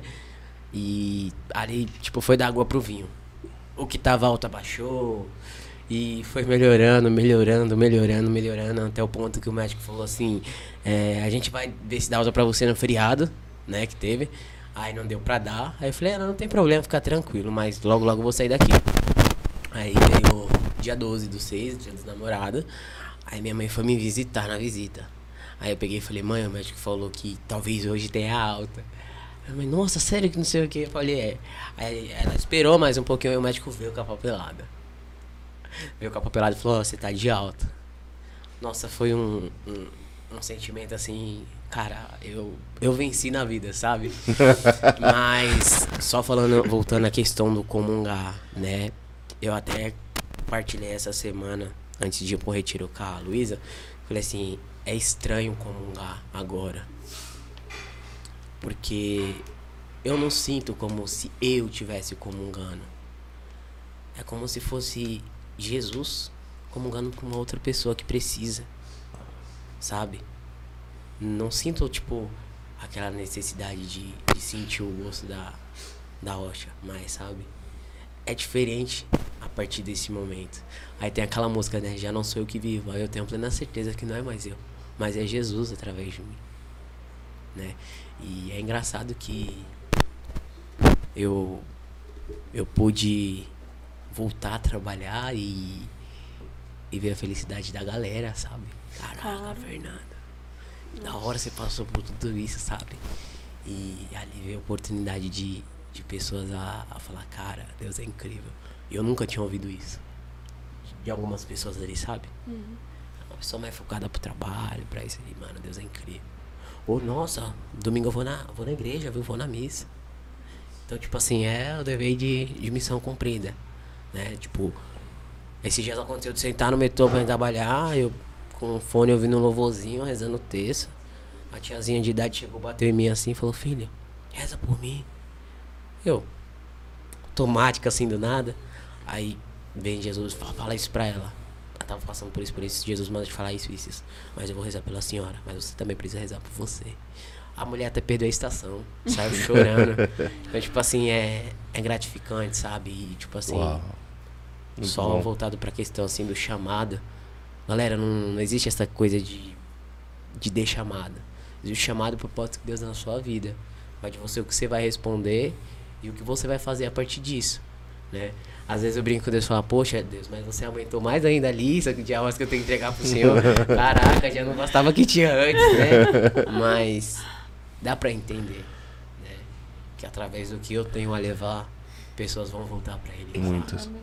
Fê, tem mais duas perguntas aqui que eu, eu queria trazer pra gente ir- caminhando aqui pra essa reta final, que é, você falou lá da, da dificuldade com, com o médico, né? Do, do ateu. E eu lembro que a última vez que eu tive no hospital, você falou assim, pai, é, eles falaram assim que, que iam desligar aqui o, o- a máquina pro xixi e o cocô, e falou assim, mas e aí? Como que vai ser, né? Que você falou pro médico, né? Aí o cara falou assim pra você, ah, mas se você crê em Jesus, pede pra ele. Eu lembro que você falou assim, não, então vou pedir. E ali você pediu, né? E Jesus fez a parte dele. E o que eu queria perguntar, que o Marcelo também perguntou aqui, Fê, qual o sentimento que você teve referente aos médicos que queriam ali desligar o aparelho ali? Como, como, bate isso, bate isso, Fê? Como que é? É, tipo assim, bate o sentimento de falar, e agora? Como que eu vou fazer? Como que eu vou fazer essa necessidade aqui? Né? Que- o que vai ser agora? Vai desligar tudo, cara. Como que eu vou corresponder a isso, sabe? Tipo assim, pensando, tipo, nossa, vou ficar vegetando aqui, sabe? Que seja o que Deus quiser, se Deus quiser fazer, faz, se não quiser, não faz. Mas é uma sensação de, tipo, o que, que eu vou fazer? E aí, o que, que vai ser de mim agora? Né? E aí veio esse médico, ele falou, ah, a gente vai tirar tal, tal, tal coisa. Ele falou, você acredita em Deus? Eu achei muita ousadia dele, sabe? Virar e falar isso. Se você acredita, então perde. Então quando ele eu falei, Deus, o seguinte, vai desligar tudo, e agora? O que vai acontecer? Aí beleza, comecei a rezar ali nas palavras, depois comecei a clamar no Espírito Santo. Incrível, passou 20 minutos a sonda caiu. Do xixi. Falei, ué. O senhor só tava esperando eu falar pra tirar as coisas, definitivamente, e dar o sopro da vida. Nosso Senhor é bem-humorado, né? Falei, caraca, velho, você não podia ter falado antes, que eu já tinha, ó. Já Aí, tinha pedido faz tempo. aí, beleza. Aí depois a gente vai tirar isso, vai tirar aquilo. E aí tá correspondendo bem. Aí eu lembro que caiu, eu falei, nossa, caiu do xixi agora.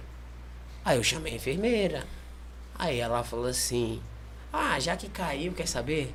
Porque eles eles estavam querendo colocar de novo. Ah, já que caiu, eu não vou mais pedir pra colocar isso aí não. Oxe, fica tranquilo. Aí veio a sensação, né, de fazer xixi. Eu falei, caraca, será que eu vou conseguir? E eu tava de fralda, né? Claro. E aí, tipo, começou a arder. Falei, nossa, tá ardendo demais. E do nada o xixi veio, tranquila. Depois disso, sucesso.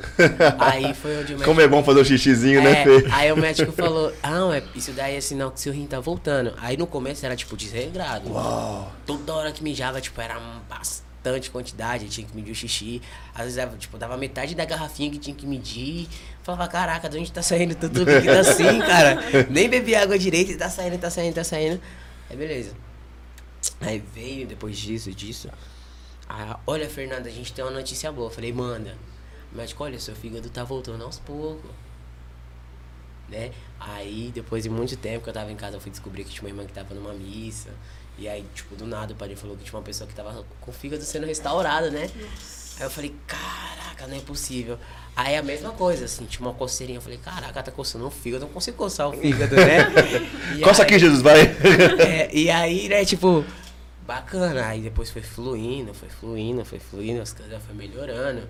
Aí, tipo, também eu fui vendo a evolução na, na fisioterapia, né, dentro do hospital. A fisioterapia, então, tipo, era maravilhosa, mas não tinha dó. Vai, sobe logo essa escada, para de chorar aí, você precisa andar e vai.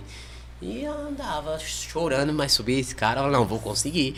Ela fazia eu subir três andares de escada e descer. Falei, não é possível, cara. Eu aqui, morrendo de dor, não consigo andar direto. tá ma- A menina tá mandando subir a escada. Eu olhei pra cara dela e falei, meu, você tá brincadeira com a minha cara, né? Ela, não, mas você precisa, tem escada na sua casa. Você precisa pelo menos aprender a. a- Aí beleza. Aí passava o final de semana, né? Final de semana não tinha fisioterapia no hospital.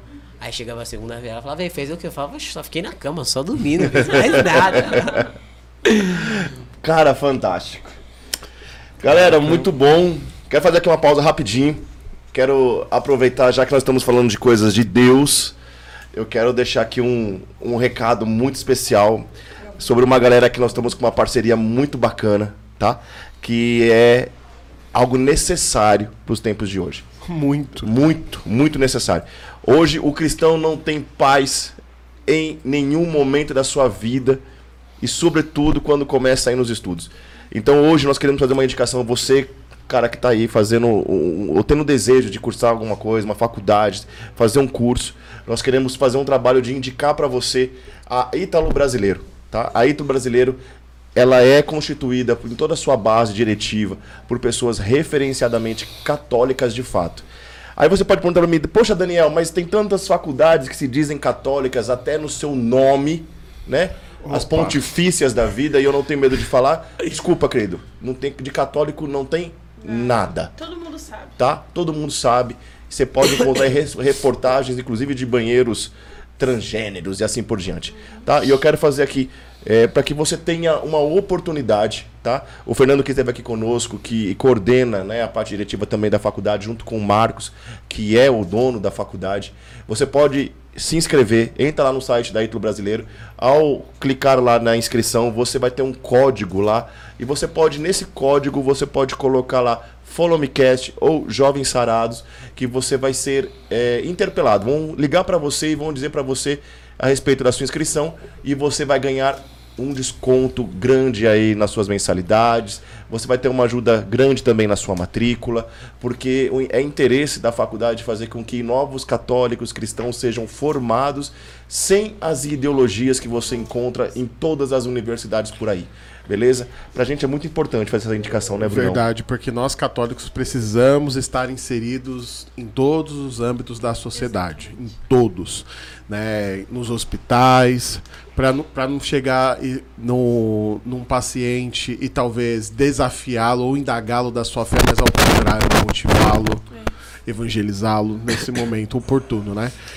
E pegando o gancho também, né? Você pode se vestir bem, né? Você Bem pode católico, se, né? Você pode se vestir bem e nós queremos aproveitar também para dizer de uma outra parceria muito bacana que nós estamos fazendo, que é o- os caras aqui de casa já também, tá? É Rodolfão, verdade. Gabi, Deus abençoe vocês. Eu quero falar da Use Maria E, que é uma marca missionária, é, uma- é um brand católico que tem por objetivo a evangelização através das roupas, cara. Então você pode usar lá, entrar no seu Instagram, use Maria E, você vai encontrar camisetas, você vai encontrar moletons, você vai encontrar várias roupas, calças também, referenciadamente católicas. Poxa, mas tem isso também? Tem, cara. Porque é o seguinte, quando você faz um trabalho cristão, católico, de evangelização, isso se propaga em outras e muitas outras esferas da sociedade. Foi aquilo que o Bruno disse. Se propaga dentro de corporações, de grandes companhias, de grandes empresas, e assim nós vamos formando uma nova geração. Tá bom? E você pode fazer isso no seu dia a dia, né? Você tá no ônibus ali, você tá na, na sua faculdade. E expressar a fé, né, expressar cara? o que você vive, o que você sente, o que você Quero acredita. fazer ó, uma indicação, importante. né, Brunão? Você que gosta aí de, de, de se expressar bem, tem uma camisa lá que eu acho maravilhosa, pra mim é uma das mais lindas de todas, que tá escrito nas costas assim: é lindo ser católico. É aquela ali, ó. Pega Aqui, ó. tá atrás de você. Essa é estampa. Essa daqui. É lindo ser católico. Mete essa camiseta, vai trabalhar, deixa a galera apreciar. Vai pra sua faculdade. Vai pra sua A faculdade. Vai ser da hora. Entendeu? Deixa a galera apreciar no ônibus, no metrô, sabe? É a, a, a controvérsia que a gente causa no mundo simplesmente com uma- um testemunho de uma vestimenta. Tá bom?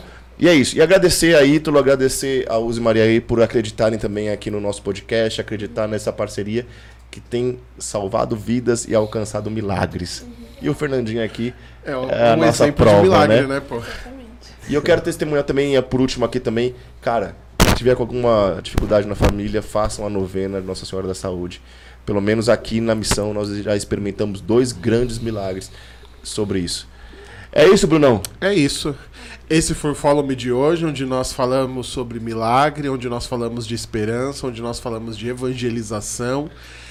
E não importa a situação mais adversa que você circunstâncias, possa estar vivendo, Deus tem um propósito para a sua vida. Eu quero agradecer a Deus pela oportunidade de ter conhecido o Fernando, por não ter me omitido de falar de Jesus para ele isso. porque hoje ele está falando de Jesus aqui para mim, né? E para todos nós. E eu agradeço muito a Deus por essa oportunidade.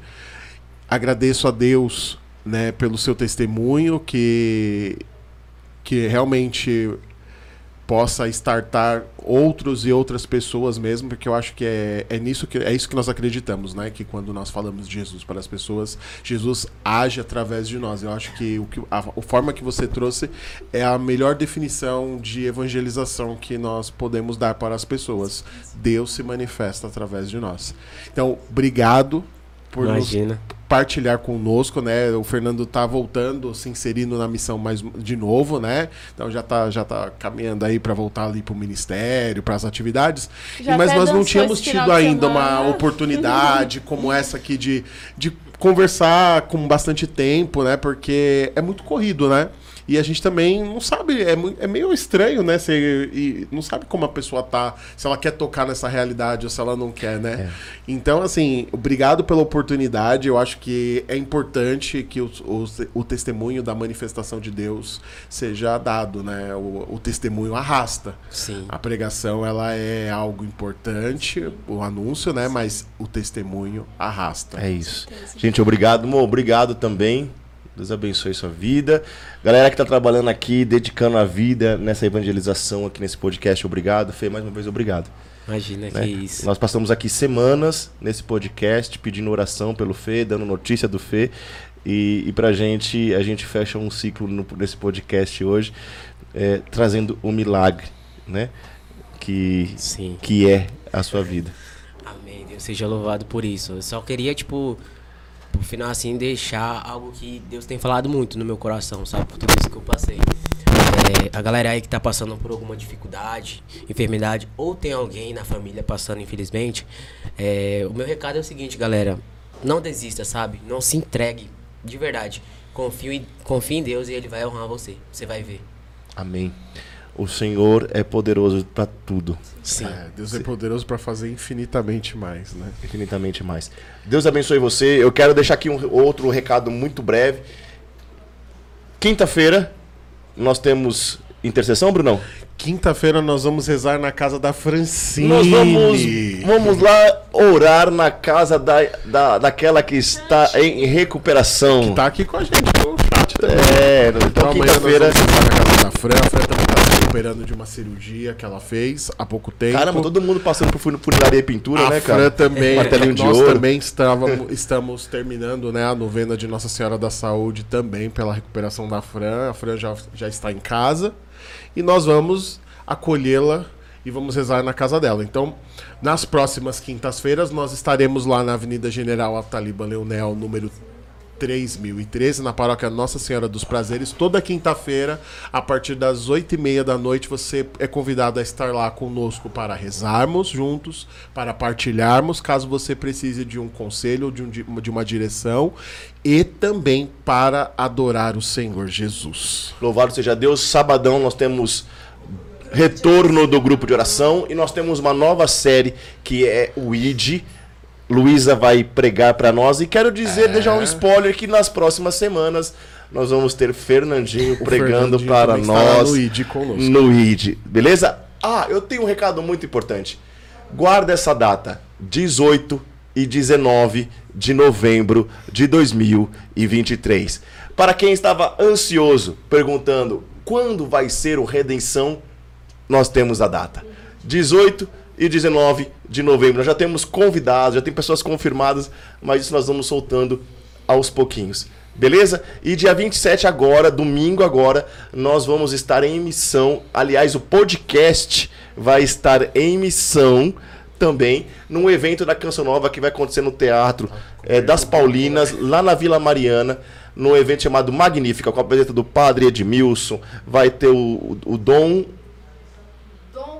Dom, Dom alguma coisa vai estar lá Vai com a gente um também. bispo. Vai ter um bispo, É o Thiago Dom de Marcon, né? Canção Nova, Sarados. Bahia. Vamos estar lá, tá bom? Conduzindo esse momento. Momento de oração, de pregação, das 8 até as 18 horas. E o Fórum me foi convidado para fazer também uma participação também, onde nós vamos trazer aí, entrevistar Padre Edmilson e Padre Gilberto. Deus abençoe você, Deus abençoe a sua vida e nas horas mais difíceis sigam somente Jesus. E follow me. Deus abençoe você. Valeu, gente. Obrigado por acompanhar. Estarmos juntos.